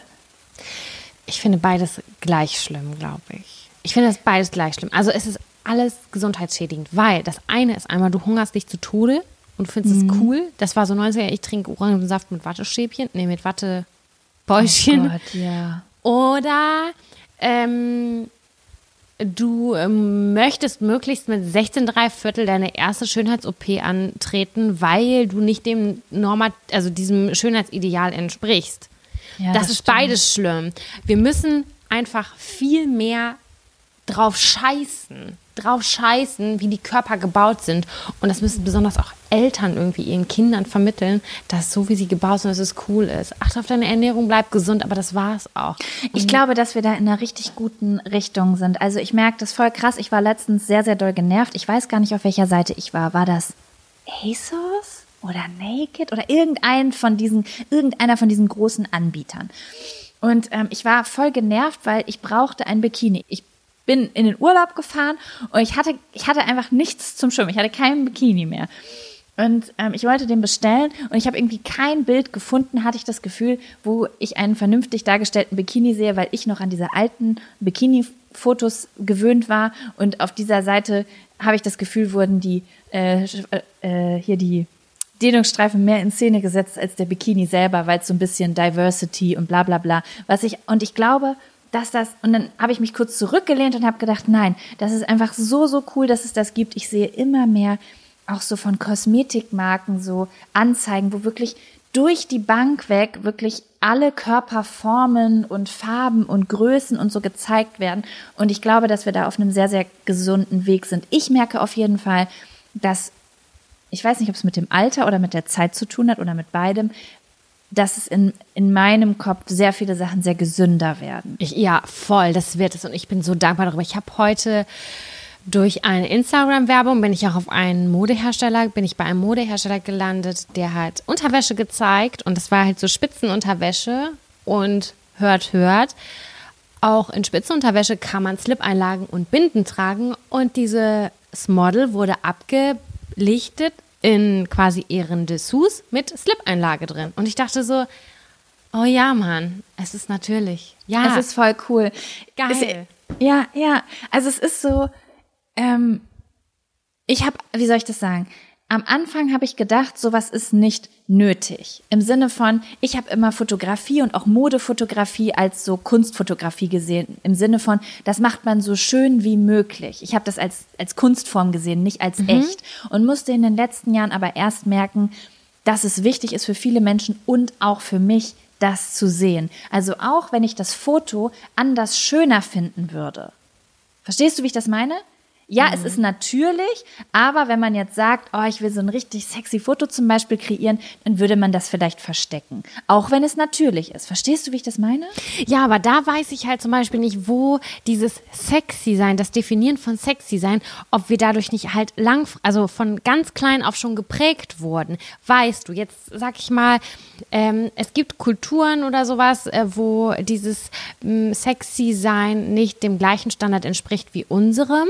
Und da ist es halt nicht schön, äh, keine Ahnung, ein perfekt äh, keine Ahnung, dieses klassische 90, 60, 90 Bild, was damals Ach so, in den 90ern nein, das meine ich war. gar nicht. Das meinte ich gar nicht. Um Gottes Willen. Ah, nicht, dass ich falsch verstanden werde. Ich meinte jetzt nicht irgendwie von wegen, ah, okay, das Model soll so perfekt wie möglich aussehen, sondern ich meinte sowas wie, ich finde es schöner, wenn ich zum Beispiel ein rückenfreies Teil anhabe, wenn man nicht den BH sieht. Also wenn ich so, kein BH ja. anhabe. Mhm. Und so sehe ich es zum Beispiel, wenn ich einen schwarzen, ein schwarzes Spitzenpanty anhabe und man da jetzt nicht die weiße ähm, Slip-Einlage durchsieht.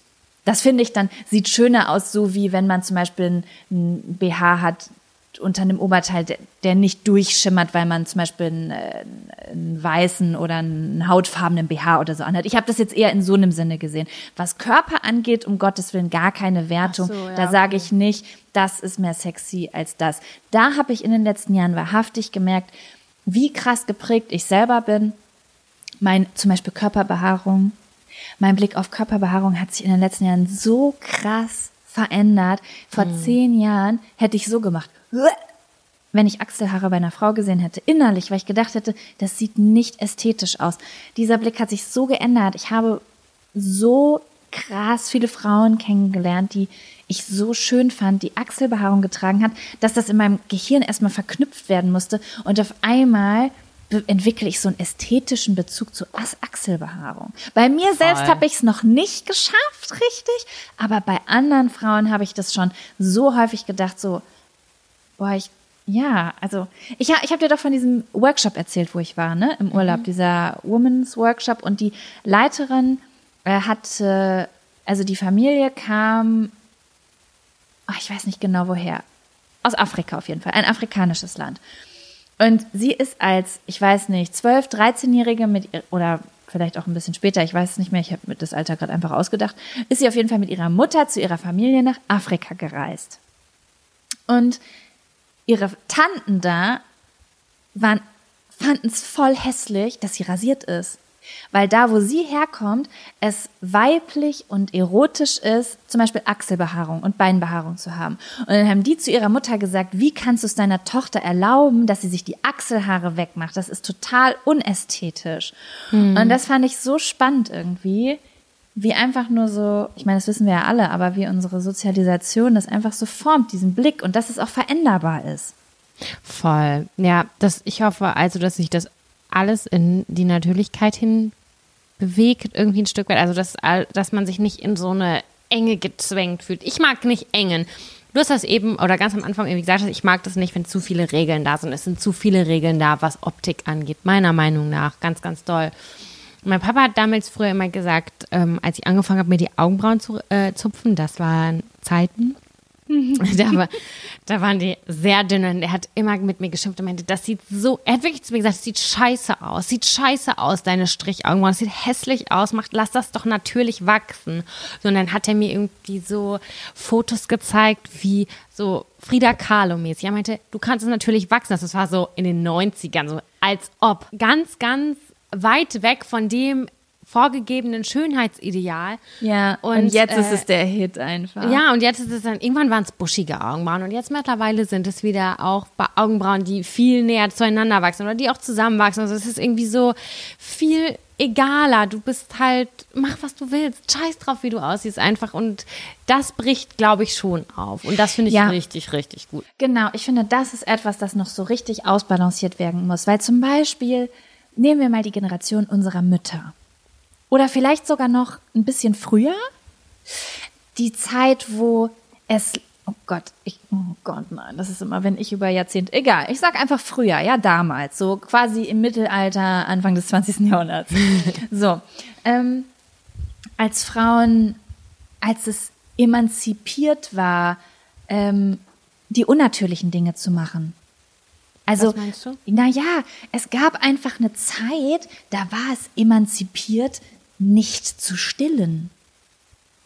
Da habe ich keine Zeit für. Da war es emanzipiert, nicht zu kochen, sondern Maggi zu kaufen. Ich stelle mich doch nicht wie hier die ganzen äh, konservativen Frauen den ganzen Tag in die Küche und koche für einen Mann. Hier ist meine Maggi-Packung und fertig sind wir und jetzt gehe ich in die Disco und ich rasiere mir die Beine und ich mache meine Haare wasserstoffblond und das ist meine Emanzipation an dieser Stelle, dass ihr Männer mich mal alle am Arsch lecken könnt und ich hier mache, was ich will. Und jetzt sind wir in diesem Natürlichkeitsding, weil das irgendwie auf einmal so Regel wurde. Du musst glatte Beine haben, du musst glatte Achseln haben, das muss alles immer perfekt sein und irgendwie wie in den 90ern, ich kannte keinen, der einfach ich, oder wenige, die eine Naturhaarfarbe hatten. Und Stimmt, es, ja. es wäre einfach so schön, wenn das alles so gleichzeitig passieren könnte, wie du das gerade gesagt hast. Ja, voll. Ich muss, ich muss, ich struggle auch damit. Ich struggle zwar, wo du das gerade gesagt hast mit äh, Haarfarbe, mit meinen grauen Haaren, die, ha die ich habe. Natürlicherweise schon mit 18, glaube ich, oder mit 17 mein erstes graues Haar gehabt. Und das jetzt so, man muss irgendwie damit umgehen und denkt so, ja, färbe ich das jetzt immer über, lasse ich das einfach wachsen. Also man muss so sein Ding finden, um damit selber persönlich cool zu sein. Und Ich glaube, dass jeder da anders ist, wahrhaftig. Das musste ich auch lernen. Jeder ist da anders. Manche Leute, wenn die zum Beispiel ihre grauen Haare stehen lassen, dann ist das für die eine Befreiung. Zum Beispiel. Und für andere Leute, die sind aber einfach gar nicht so und die fühlen sich in die Enge gedrängt, wenn man ihnen sagt, du sollst deine Haare nicht mehr färben, obwohl die sich einfach schön und sexy fühlen, wenn die sich die Haare färben und die grauen Haare wegmachen. Und das ist, glaube ich, einfach persönlicher Geschmack und ich glaube, wahre Emanzipation ist nicht, wenn man das eine oder das andere macht, sondern wenn man sagt, jeder macht das, wonach er sich fühlt und es ist Ja. für alle okay, ne? Das ist für mich auch das, das Aller, Allerwichtigste, dass jeder das macht, worauf er Bock hat. Und ohne, das, ja. ohne irgendwem, irgendeinem Ideal zu folgen oder es jemandem recht machen zu wollen, sondern so, wo man sich am allergeilsten fühlt. Selber persönlich. Genau. Oder eben, weil man ein eigenes Ideal hat, was man gern anstreben möchte für sich selbst als Motivation, aber nicht um anderen zu gefallen, sondern Genau. einfach, weil das aus dem inneren Herzen kommt. Das hatte ich nämlich auch zum Beispiel schon, dass ich, ähm, dass ich, also wie soll ich das sagen, ähm, mich total schlecht gefühlt habe, weil ich gern abnehmen wollte. Ich wollte gern fünf Kilo abnehmen. Und dann war das so, oh Gott, das kann ich mit dem, das kann ich gar nicht mit der heutigen Zeit vereinbaren. Ich müsste mich doch so lieben, wie ich bin, bis ich dann erstmal verstehen musste. Es kann auch Selbstliebe sein, wenn man gerade was für sich tun möchte, wenn man gesünder essen will, wenn man Sport machen will. Und es ist auch okay, wenn man das für sich tun will. Man sollte sich nur vielleicht immer fragen, mache ich das wirklich für mich oder mache ich das für jemand anderen? Und ja. Ja, voll. Finde ich auch. Ah, Ja. Sam, Ja. Das war haben- unser erster Zettel. wir, haben wir haben gar keinen Zettel. Das war, das war, waren das die Bundesjugendspiele noch? Wir sind hier gelandet von den Bundesjugendspielen, glaube ich. Ey, das ist ein Klassiker. Das ist ein Kla Manchmal telefonieren wir, was in letzter Zeit sehr selten vorgekommen ist, warum auch immer, weil wir, glaube ich, ein bisschen gestresst waren. Dann äh, quatschen wir so zwei, vier, drei Stunden, keine Ahnung, und denken so, wo sind wir eigentlich angefangen? Ach ja, es ging da. Dem imaginären Zettel, den wir nicht mal gezogen haben. Ja, aber ich muss einmal kurz eine äh, Pipi-Pause machen und ich habe das Gefühl, dass ich auch einmal die Batterien wechseln müsste, weil ich habe Angst, es ist nur noch ein Strich. Okay, okay, dann machen wir jetzt eine Pipi-Pause.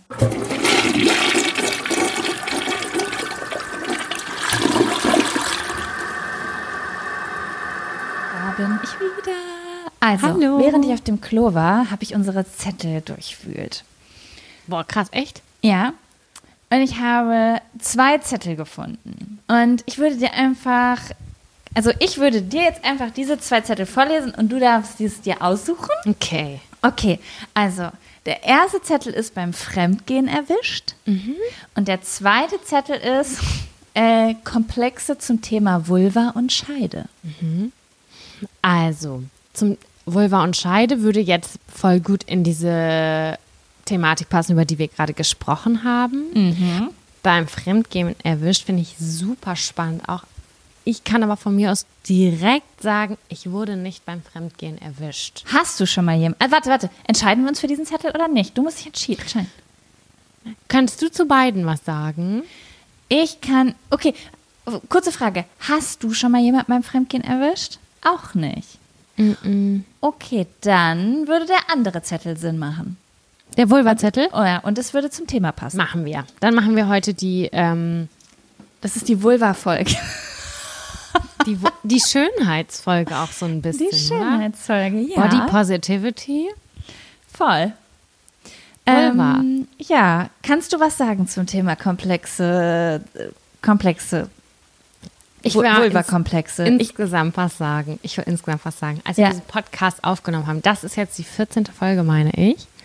Da habe ich so gedacht, so, ja, wir machen ein bisschen Talk von früher, ein bisschen dies, bisschen das, bla bla. Und ich merke so, krass, wir werden immer intimer und intimer. Und ich merke auch, dass ich aber so ein Stück weit meine Scheu verliere. Mir ist irgendwie alles egal, so weißt du? Ja. Ich finde, vor 14 Folgen hätte ich nicht über meine Vulva oder die von anderen äh, gesprochen und dachte so, dachte so, das ist so eine private Sache. Das finde ich jetzt irgendwie komisch an der Stelle, aber anders als erwartet finde ich das total richtig. Und ich kann was zum Thema Vulva sagen, weil ich glaube, ich bin mit 16 Jahren zum Arzt gegangen, habe gedacht, entschuldigen Sie, ich glaube, meine Vulva ist nicht ganz heile. Die sieht anders aus als, glaube ich, bei anderen Menschen. Wirklich? Mhm. Das wusste ich gar nicht. Das hast du mir noch nie erzählt. Und dann sagte der, nee, nee, nee, die sieht aus, wie sie aussehen soll. Die ist gesund und putzmunter. Und äh, sie haben einfach eine rechts, eine, eine stärkere Ausprägung ihrer rechten Körperhälfte, hat er zu mir gesagt. Und dann habe ich gesagt, ja Mensch, aber also was genau bedeutet das? Wird sich das wieder einpendeln? Nee, nee, das bleibt so. Und ich bitte Sie um eine Sache, ändern Sie nie was daran. Und also die Sache ist einfach, ich bin rechts ein bisschen, meine rechte Brust ist ein bisschen größer, meine rechte Seite der Vulva ist ein bisschen größer, aber total. Früher habe ich mir Sorgen darüber gemacht, heutzutage denke ich mir so, es ändert ja nichts an der Funktion, so weißt du, wie ich meine? Ja, vor Ob mein ich nicht wissen, bei wie vielen Menschen das genau so ist. Ja, klar, aber damals habe ich nur die Bravo gelesen. Das war mein einziger Vergleichswert und es war so, okay, also, weißt du, ich meine? Ja, na klar. Das ist ja wieder dieses, dieses stereotypische Denken, was wir haben. So, es gibt nur diesen einen perfekten Körper. Wenn ich nicht diesem Körper entspreche, dann bin ich anders und komisch. Ja. So, und dieser Arzt damals hat mir das sehr gut irgendwie abgenommen und hat gesagt, so, ja, nee, ist alles in Ordnung, also brauchen Sie überhaupt gar keine Gedanken machen. Der hat mich irgendwie so behandelt, als, wäre ich richtig langweilig. Und das war genau das Richtige zu dem Zeitpunkt. Mir wurde nie etwas gespiegelt, dass ich irgendwie anders bin. Klar hat man sich so seine Gedanken gemacht, wie auch immer, aber man hat sich damit äh, arrangiert. Werbung. Die diesige Folge wird unterstützt von Taxfix. Ich erinnere mich noch so gut an meine allererste Steuererklärung. Die habe ich ewig vor mir hergeschoben. Mein Schweinehund war so groß, dass ich es immer wieder verdrängt habe, weil ich einfach total überfordert war und richtig Schiss vor dem Prozess hatte. Ey, ich kann das so gut nachvollziehen. Ich glaube nicht, dass du damit alleine bist. Also das Thema Steuererklärung ist so ein Ding. Aber das Gute ist ja, dass man heutzutage eigentlich gar keinen Schiss mehr vor so komplizierten Steuervokabeln haben muss, weil wir haben ja Taxfix. Und Taxfix macht jetzt for real den Prozess wirklich total einfach und leicht verständlich. Dafür gibt's dann auch im Schnitt 1095 Euro zurück. Also das ist auch Geld, was euch zusteht. Es ist wirklich, wirklich easy. Ich habe es selbst mehrfach genutzt. Mit der App oder mit der Desktop-Variante könnt ihr eure Lohnsteuerbescheinigung einfach einscannen oder abfotografieren. Dann gibt's noch so ein paar einfache Fragen im Interview-Modus und zack wird eure Rückerstattung berechnet. Ja, und wichtig zu sagen, die App und die Berechnung der Erstattung sind unverbindlich und erst bei der Übermittlung der Steuererklärung an das Finanzamt, auch hier übernimmt Taxfix übrigens die Arbeit für euch, wird ein Betrag von 39,99 fällig. Ihr könnt übrigens die Steuererklärung auch von einem unabhängigen Steuerberater oder einer Steuerberaterin von Taxfix, dem Taxfix Expertenservice machen lassen. Also zum Beispiel, wenn ihr eine Frist verpasst habt. So, ich hoffe, ihr habt jetzt alle Bock und ihr wollt jetzt sofort damit loslegen und euch eure Kohle krallen. Mit dem Code Jack und Sam 24, das und ist ausgeschrieben, können Neukundinnen bis zum 31.03.24 5 Euro sparen. Wir verlinken euch die Infos aber auch im Linktree in den Show Notes. Sag ich jetzt mal. Und ich glaube, das ist noch gar nicht so lange her. Vor drei oder vier Jahren war ich mit fünf Freundinnen am See. Und dann haben wir über unsere Körperteile gesprochen, die wir noch nie voneinander gesehen haben, aber wir haben darüber gesprochen, sowohl über unsere Brüste und auch über, und über unsere Vulven. Und dann haben wir gesagt, so, die eine Person hat immer gesagt, so, ja, ich finde meine Brüste schöner, ich finde untenrum schöner, bla, bla, bla, dies, das. Und wir waren zu fünft und wir fanden, dass alle, alle hatten irgendwas an sich auszusetzen. Aber irgendwie haben wir dann auch festgestellt, dass sich nie jemand darüber beschwert hat. Also, Ja. ob wir jetzt Brüste haben, die, mh, keine Ahnung, anders aussehen als die in einem Playboy oder in irgendeinem schönen, äh, hier, Magazin, wie heißt das? Irgendwas. Es sah vielleicht anders aus als in Zeitschriften und Bildern oder im Internet, aber niemals hat jemand gesagt, Entschuldigung, deine Brüste, die sind nicht perfekt. Oh, deine Vulva, die sieht nicht perfekt aus. Ich möchte nicht mehr mit dir zusammen sein. Entschuldigung. Das gibt ja, es nicht. Das ist nämlich, glaube ich, eben das Ding. Es gibt zwar dieses, also ähm, viele reden ja auch, also über, ähm, wie soll ich das jetzt sagen? Nehmen wir jetzt zum Beispiel mal heterosexuelle Männer. Viele reden darüber, wie Männer erlegen uns, erlegen uns dieses Schönheitsideal auf, bla bla bla. Das ist immer dieses Gequatsche. Das stimmt natürlich auch nicht. Klar gibt es Vollidioten, die irgendwie sagen, eine Frau muss so und so aussehen. Es gibt genauso Frauen, die sagen, Frauen müssen so und so aussehen. Ja. Habe ich viele von getroffen. Ähm, Finde ich genauso traurig.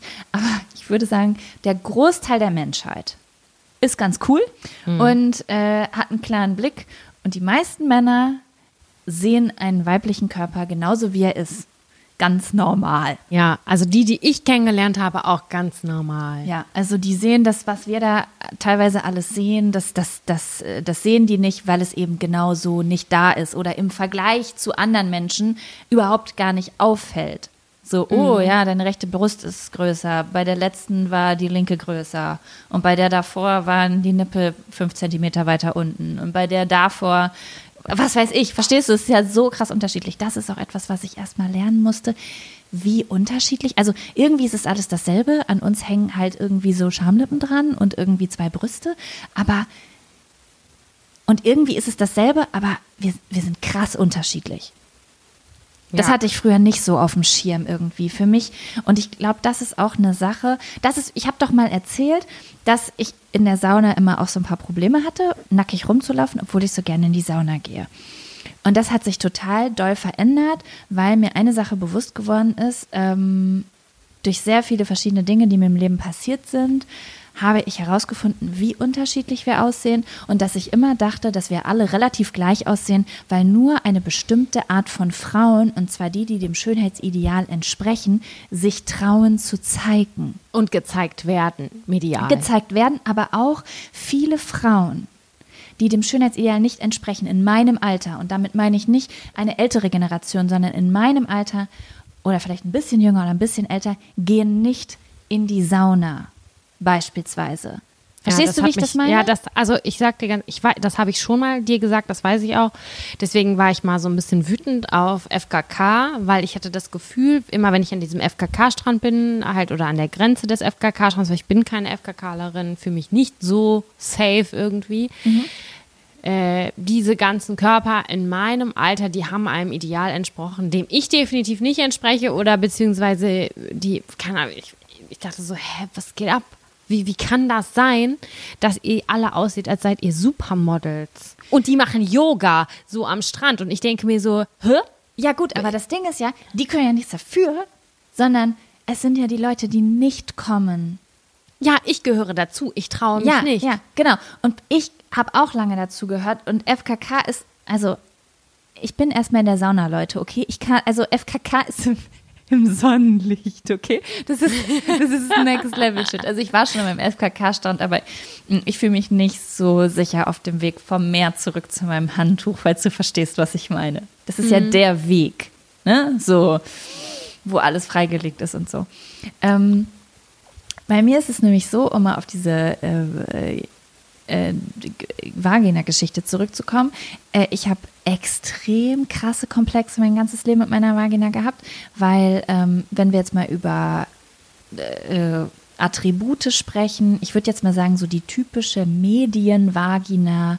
Ich habe so, ein, hab so ein Bild im Kopf. Ich kann dir das nicht genau sagen, aber ich habe so, ein, so eine Schablone von so einer Vagina im Kopf. Mhm. Die ist irgendwie rasiert, da sind kleine innere Schamlippen. That's it. So. Mhm. Und das hatte ich immer so im Kopf. Und das ist auch die einzige. Ah, ich. Meine Mutter ist im Nebenzimmer. Ich merke, wie ich immer leiser. Vagina spreche. Ähm, das ist so die, auch die einzige Vagina, die ich gesehen habe in der Sauna. Oder ja. auch am FKK-Strand. In Spanien zum Beispiel ist ja ganz viel gemischt, ne? FKK und äh, angezogen. Und das ist die einzige Vagina, die ich gesehen habe. Das ist auch die einzige Vagina, die ich in Pornos gesehen habe. Und dann kam irgendwann, äh, übrigens, ich war auch, also ich war vor zehn Jahren, vor zehn, äh, ah, ich weiß nicht genau, acht oder zehn Jahren war ich auf jeden Fall beim Arzt, weil ich mir meine Vagina operieren lassen wollte. Und Vagina oder, warte Vagina. mal, noch mal kurz, Vagina und Vulva Unterschied. Vulva ist, sind die äußeren, ist das Ach äußere so. Organ und Vagina ist der Scheideneingang, glaube ich, oder? Ich habe keine Ahnung. Ich dachte ehrlich gesagt, das ist dasselbe. Gut, dann wollte ich mir die Vagina operieren lassen. Also die inneren Schamlippen wollte ich mir Ah, okay. operieren lassen. Genau. Und ich habe es dann aber nicht gemacht.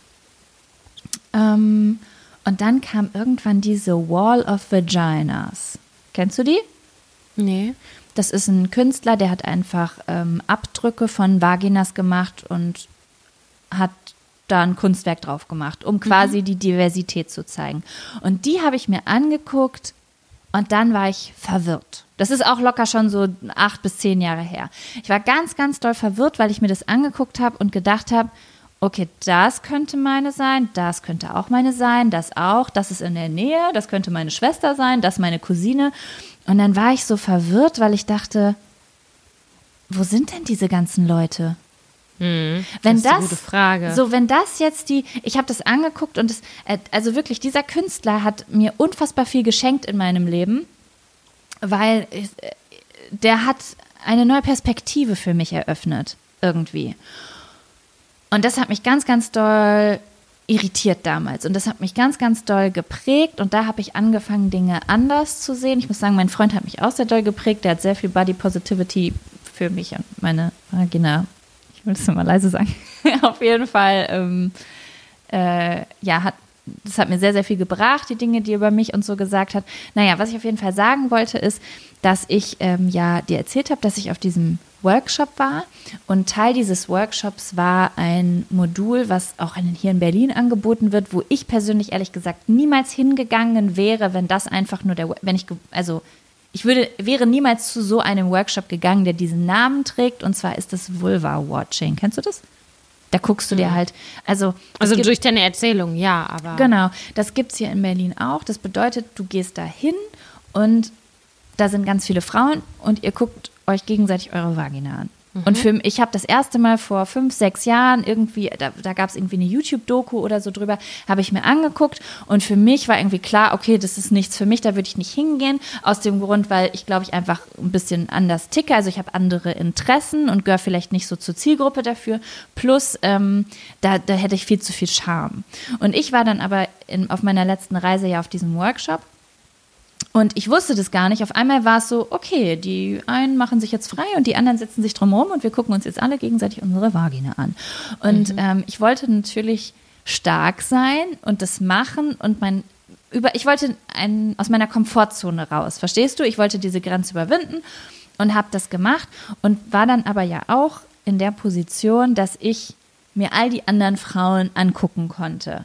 Und das war krass, weil bis zu diesem Zeitpunkt, zu diesem Workshop, habe ich mich gefragt, diese Wall of Vagina, wer sagt, dass er nicht zum Beispiel 100 von den üblichen Schablonen Mumus gesehen hat und aber immer mehr Frauen zum Beispiel mit ins Boot geholt hat, die Abdrücke machen lassen, damit er eine Variation hat. Woher weiß ich, dass das im Verhältnis steht? Woher weiß ich, dass die oben links in der Ecke es nicht 100 Mal gab, aber die anderen, äh, da musste er richtig lange suchen, bis er diese, Voll keine krass. Ahnung, 50 Bilder Voll der kritische Blick. ja, ja, auf je, ich, weil ich einen sehr kritischen Blick auf mich Ja, hatte. ja, ja, genau. Ne? Schon seit ich zehn war oder so.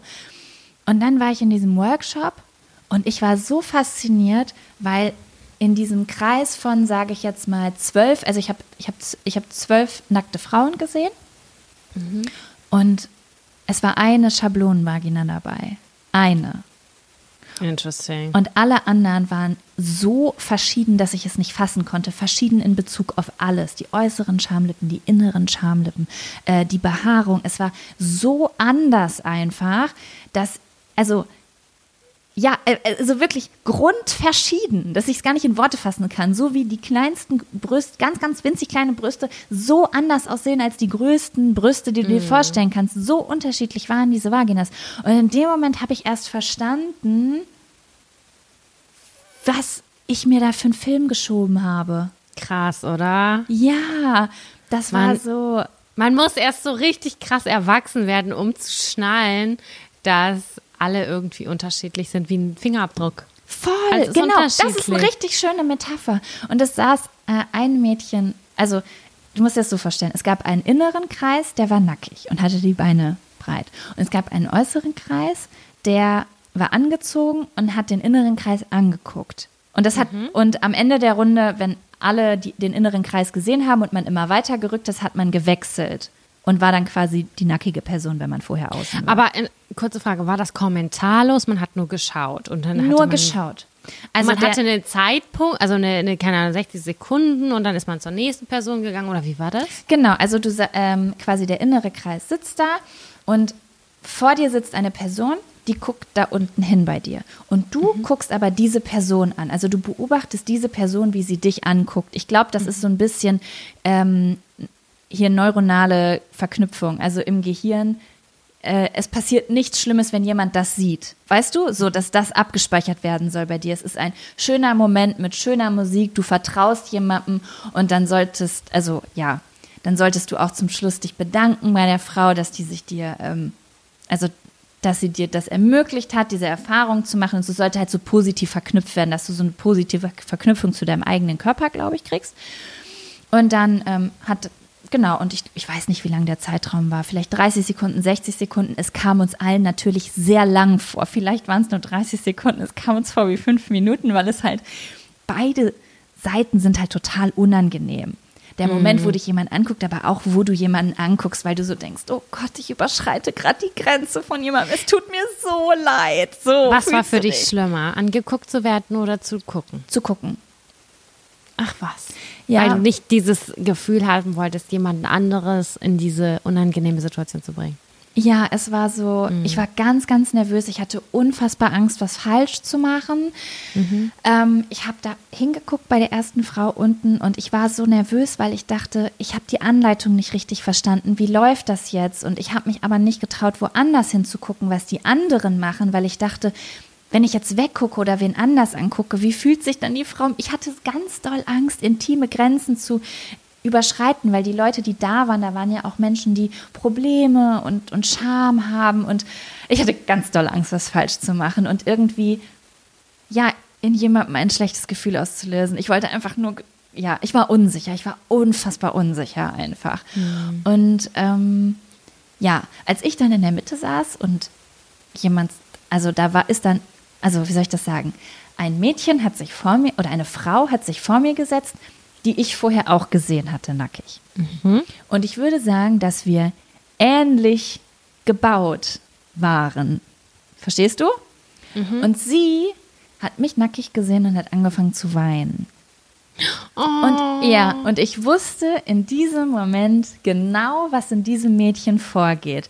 Weil sie vorher gesagt hatte, dass sie ganz doll, also dass sie auch Scham hat und sich immer gefragt hat, ob das alles so richtig ist bei ihr. Und ich wusste, in diesem Moment ist ihr klar geworden, oh mein Gott, andere Menschen sehen genauso aus wie ich. Oh Gott, Sam, du hast einen Moment.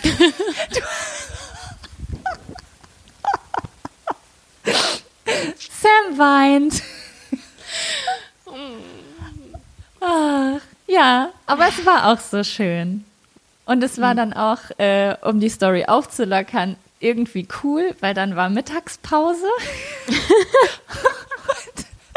wir sind alle was essen gegangen und dann saßen ich und dieses, diese Frau halt quasi zufälligerweise im selben Restaurant und waren dann so, ach hallo da drüben und was isst du? Ja, ich hab Curry und du, ich Partei und um uns rum sind so unsere Freunde und Männer, die halt nicht mit auf dem Workshop waren und wir sitzen da so, ja, gut, also wir haben eben unsere Vaginas gesehen Und finden sie cool. und finden sie cool. Ah ja, voll gut. Das, Das wäre auf jeden Fall schön. voll was für dich gewesen und du hättest sehr viel geheult auf diesem Workshop.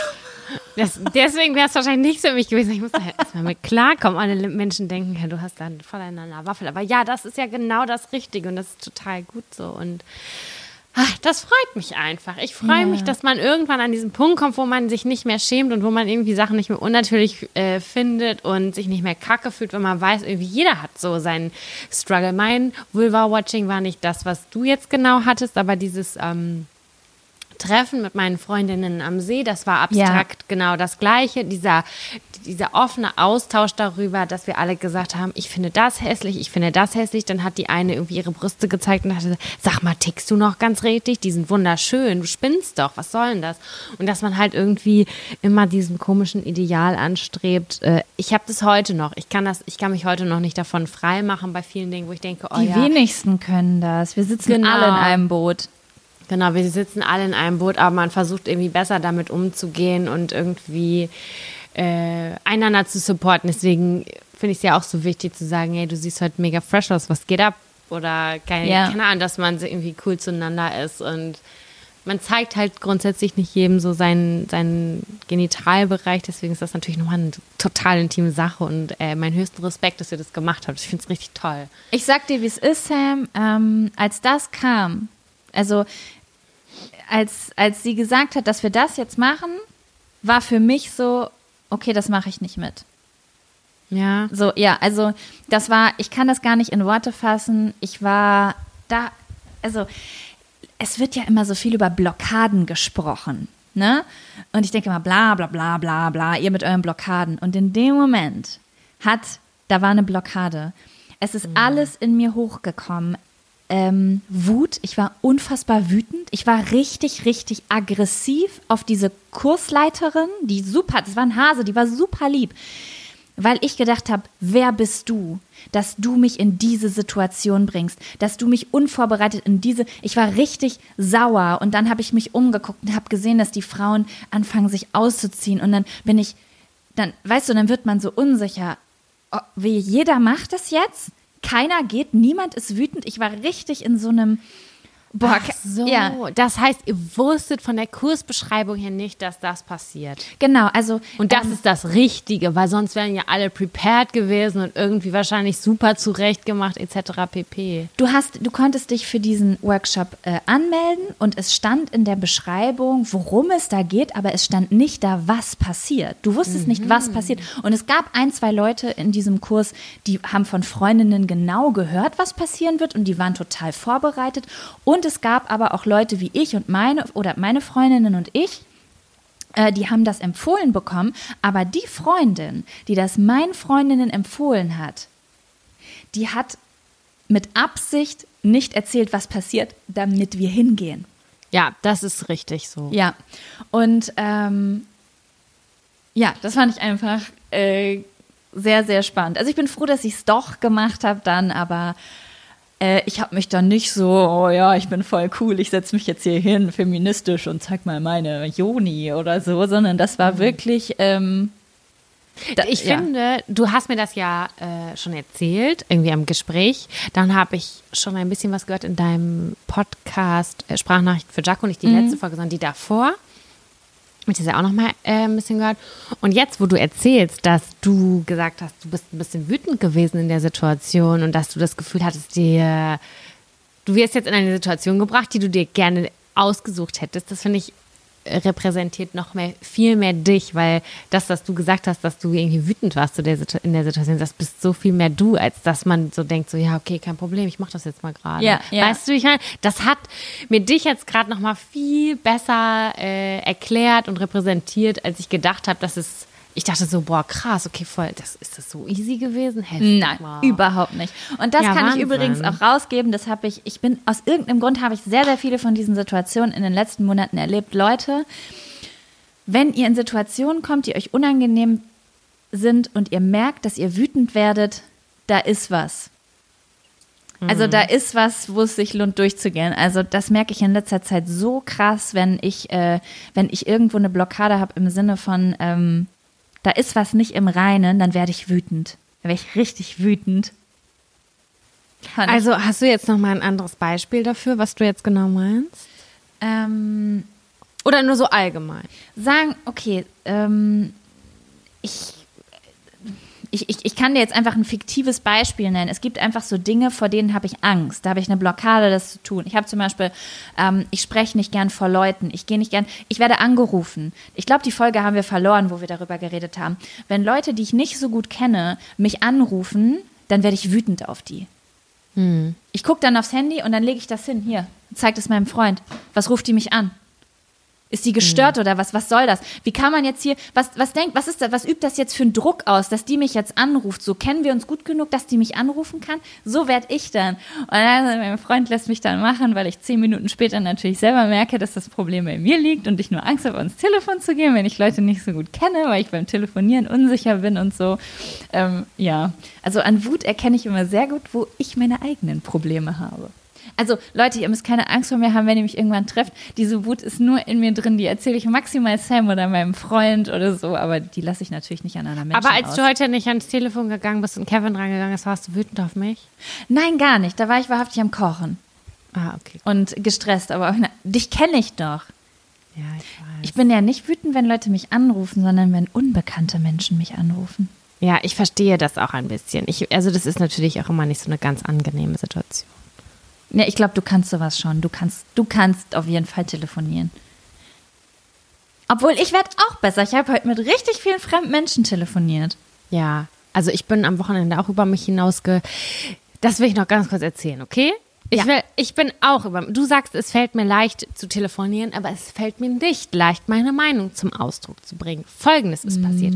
Unser Internet läuft genau heute aus. Ab 12 Uhr habe ich kein Internet mehr, also habe ich mich am Wochenende darum gekümmert, dass wir einen neuen Internetvertrag bekommen, der verhältnismäßig vom Preis ist.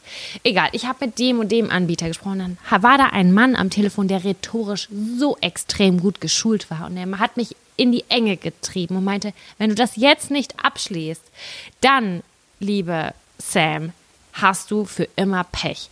Und ich so, entschuldigen Sie, ich muss das ganz kurz besprechen mit meinem Freund. Und dann habe ich ihm das so gesagt, er so, du spinnst, du schließt jetzt nichts auf Teufel komm raus am Telefon ab. Und ich so, doch, doch, das ist die letzte Chance, das ist der beste Preis ever. Er sagt, du machst das nicht. Ich so, doch, ich mach das jetzt.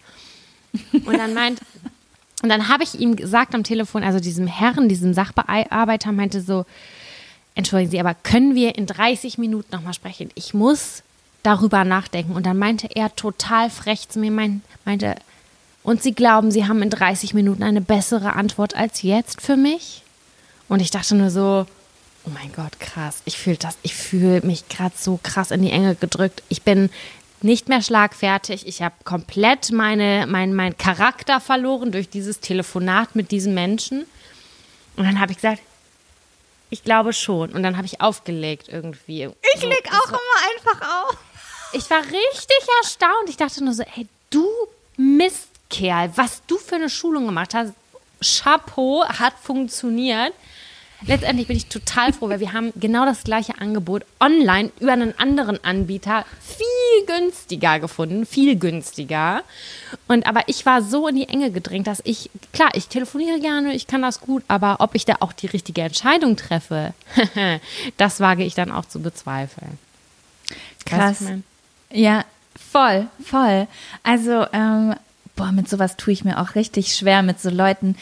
Ähm, das muss ich sagen, macht mich übrigens auch oft wütend. Gute, Das hat mich gute auch Verkäufer. Das Ding ist, dass ähm, das sind ja gute Verkäufer, weil die sehr, sehr viele Verkäufe abschließen. Ähm, das funktioniert bei mir nur nicht so gut. Also die machen mich wütend. Ja, aber wenn du weißt, dein Internet in Corona-Zeiten läuft in zwei Tagen finally komplett aus, du bist hier am Arsch, du kannst nicht arbeiten digital, weil du kein Internet hast, Ja. dann denkst du so, okay, ich mach das jetzt. Das kostet 100.000 Euro. Klar, ich kaufe das. Es war so richtig krass in die Enge gedrängt mäßig und es hat bei mir super funktioniert, aber ich bin total froh. Aber voll gut, dass du es nicht gemacht hast. Ja, aber nur durch meinen Freund, der gesagt hat, nee, das machst du jetzt nicht auf Teufel komm Aber raus. Frage, hattest du ein Problem damit, einfach Nein zu sagen?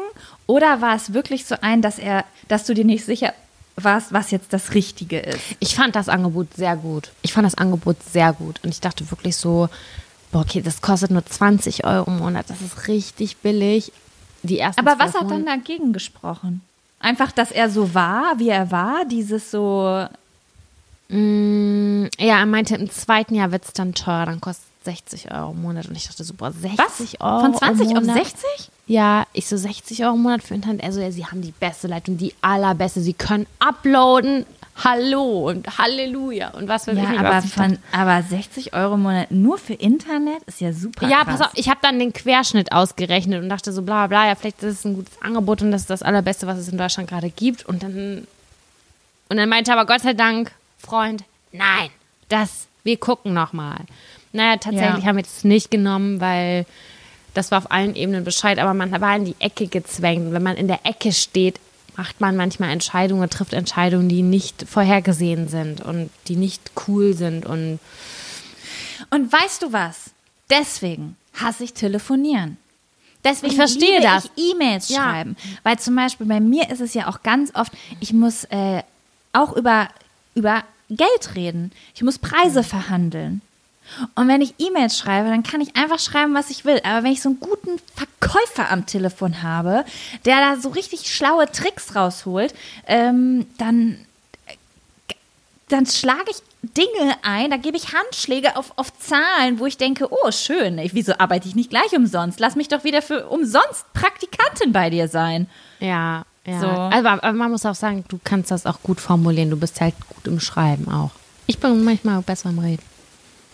aber wenn- naja. Ja, du bist auf jeden Fall gut im Reden. Also, und äh, ich glaube, dass du auch noch eher deine Meinung im Gespräch sagen kannst als ich. Ich würde es ja immer allen recht machen. So, klar, mache ich das umsonst für sie, gar kein Problem. Also, ich habe nur darauf gewartet, eine Aufgabe von ihnen zu kriegen. Das ist echt auch übelste Trainingssache, ne? Aber das wissen wir ja beide. Das wissen wir ja. Ja, das ist, man muss sich einfach nur, ja, das muss man lernen, man muss es machen. Irgendwann kommt der Zeitpunkt, wo ich das mache. Ich komme halt, also man muss manche Sachen trainieren und bei mir ist es so, dass ich es nicht trainieren kann, weil ich es nicht aussprechen kann. Weißt ja. du? Ja, also allein Geld, genau. ich kann ganz schlecht über Geld reden. Eh, Preise ist auch aussprechen. ekelhaft. Ist Ja. auch komisch. Aber naja, Wow. Wir haben ganz Jaco. schön viel geredet. wir haben Geil. viel geredet. Aber das Beste kommt jetzt zum Schluss. Wollen wir noch kurz äh, was erzählen? Ja, wir haben eine sehr aufregende Neuigkeit, vor der ich ganz doll Angst habe. Aber ich freue mich, auch sie mitzuteilen. Aber ich habe auch Angst, aber ist doch schön. Ja, es ist schön und ängstlich zugleich, aber wir wollen zunächst einmal oder für die nächste Zeit, sagen wir es mal so. Wir, wir machen das eigentlich langfristig, aber wir sagen einfach für die nächste Zeit, weil wir Angst haben. dass wir irgendwas verkacken könnten und wir wollen niemals, dass ihr böse auf uns seid. Ja, wir möchten gerne wöchentlich veröffentlichen. Ja, und wenn ihr das gut findet, dann, dann lasst es uns wissen. Ja, genau. Wir haben irgendwie heute, also mir, mir spukt das schon seit zwei Monaten im Kopf und so viele von euch schreiben da. Sam hat das heute auch nochmal erzählt, dass sie so viele Nachrichten bekommen. Könnt ihr bitte wöchentlich veröffentlichen? Könnt ihr wöchentlich veröffentlichen? Und ich hatte immer so Angst, weil ich dachte, was ist, wenn wir das nicht packen zeitlich? Und heute haben wir nochmal drüber gesprochen und haben gedacht, mein Gott, als ob das jetzt die Welt zum Untergehen bringt, wenn wir einfach eine Folge mehr, zwei Folgen mehr im Monat veröffentlichen. Und deswegen Ja. gibt es Jack und Sam jetzt jeden. Ist es eigentlich Samstag oder Sonntag, wenn es um 0 Uhr Samstagnacht, Sonntag früh ist? Ich kann das nie. Mit Uhrzeiten reden kann ich nicht. Ich weiß es nicht. Es ist auf jeden Fall, ich mache es um 23.50 Uhr oder so online am Samstag. Dann ist es Samstagnacht. So. Ja. Ja. Ja, wir arbeiten auf jeden Fall dran. Wir würden gerne euch wöchentlich berieseln und äh, wir freuen uns auch total doll drauf, weil wir dadurch auch noch mehr quatschen können. Juhu. Voll. Eben als wir es beschlossen haben, waren wir so voll aufgeregt und jetzt reden wir gerade so voll devot. Übrigens, schlechte Nachricht, es gibt jetzt den Podcast. Nein, eigentlich freue ich mich total drauf. Ich freue mich auch richtig drauf. Ich bin sehr, sehr aufgeregt und ja, Wir können das aber schaffen. Und wie gesagt, ihr wisst ja, ihr könnt uns auch jederzeit noch Ideen äh, zuschicken, Themen, die euch bewegen oder beschäftigen, über die wir quatschen sollen. Und ähm, die könnt ihr jetzt jederzeit zuschicken. Best, am besten, glaube ich, per Instagram. Da können wir, empfangen wir das und lesen das auch auf alle Fälle. Ja. Genau. Da machen wir auch manchmal Umfragen, so neue Themen. Hast du letztens gemacht, fand ich richtig gut. Ja, das war richtig, richtig schön. Das müssen wir, können wir regelmäßiger machen. Und ansonsten hoffen wir erstmal, dass ihr alle gesund bleibt und munter bleibt. Macht das Beste aus der Situation, seid nett zueinander, wascht euch die Hände und Genau. habt euch lieb. Und näht euch eine Schutzmaske. Hast du das neue Ja. Video von Moin Jamina gesehen? Habe ich gesehen. Guckt ja. es euch alle an und näht euch eine Schutzmaske. Und ja, es macht Sinn. Alle sagen, es macht Ja. keinen Sinn. Es macht Sinn. Macht es. Bleibt gesund, wascht euch die Hände, fasst euch nicht ins Gesicht, bleibt zu Hause, chillt. Im Sommer sitzen wir alle zusammen im Café und trinken ein Latte Macchiato. Und äh, tanzt alle zu der neuen Jack und Sam Playlist und filmt das und schickt uns das. Sam, machen wir noch das nicht im Takt tanzen? Ich würde ich es mir von allergrößtem Herzen wünschen. Sam hat mir nämlich beigebracht, dass es Spaß macht, nicht im Takt zu tanzen. Und dann habe ich was gepostet vor ein paar Tagen und dann hat sie gesagt, lass uns doch eine nicht im Takt tanzen Challenge machen. Das wäre richtig toll. Und dann tanzen wir alle so richtig nicht im Takt und das macht so gute Laune. Wer dabei ja. keine gute Laune bekommt, der ist, der ist verloren. Ja, wir gehen mit gutem Beispiel voran und ich würde sagen, es gibt die nächsten Tage ein nicht und jetzt hast du, jetzt musst du, jetzt ein nicht im Takt tanzen Video auf Instagram. Jaco Wusch und Sammy K. Okay, okay, haltet die Ohren steif. Macht's gut. Tschüssi. Tschüss.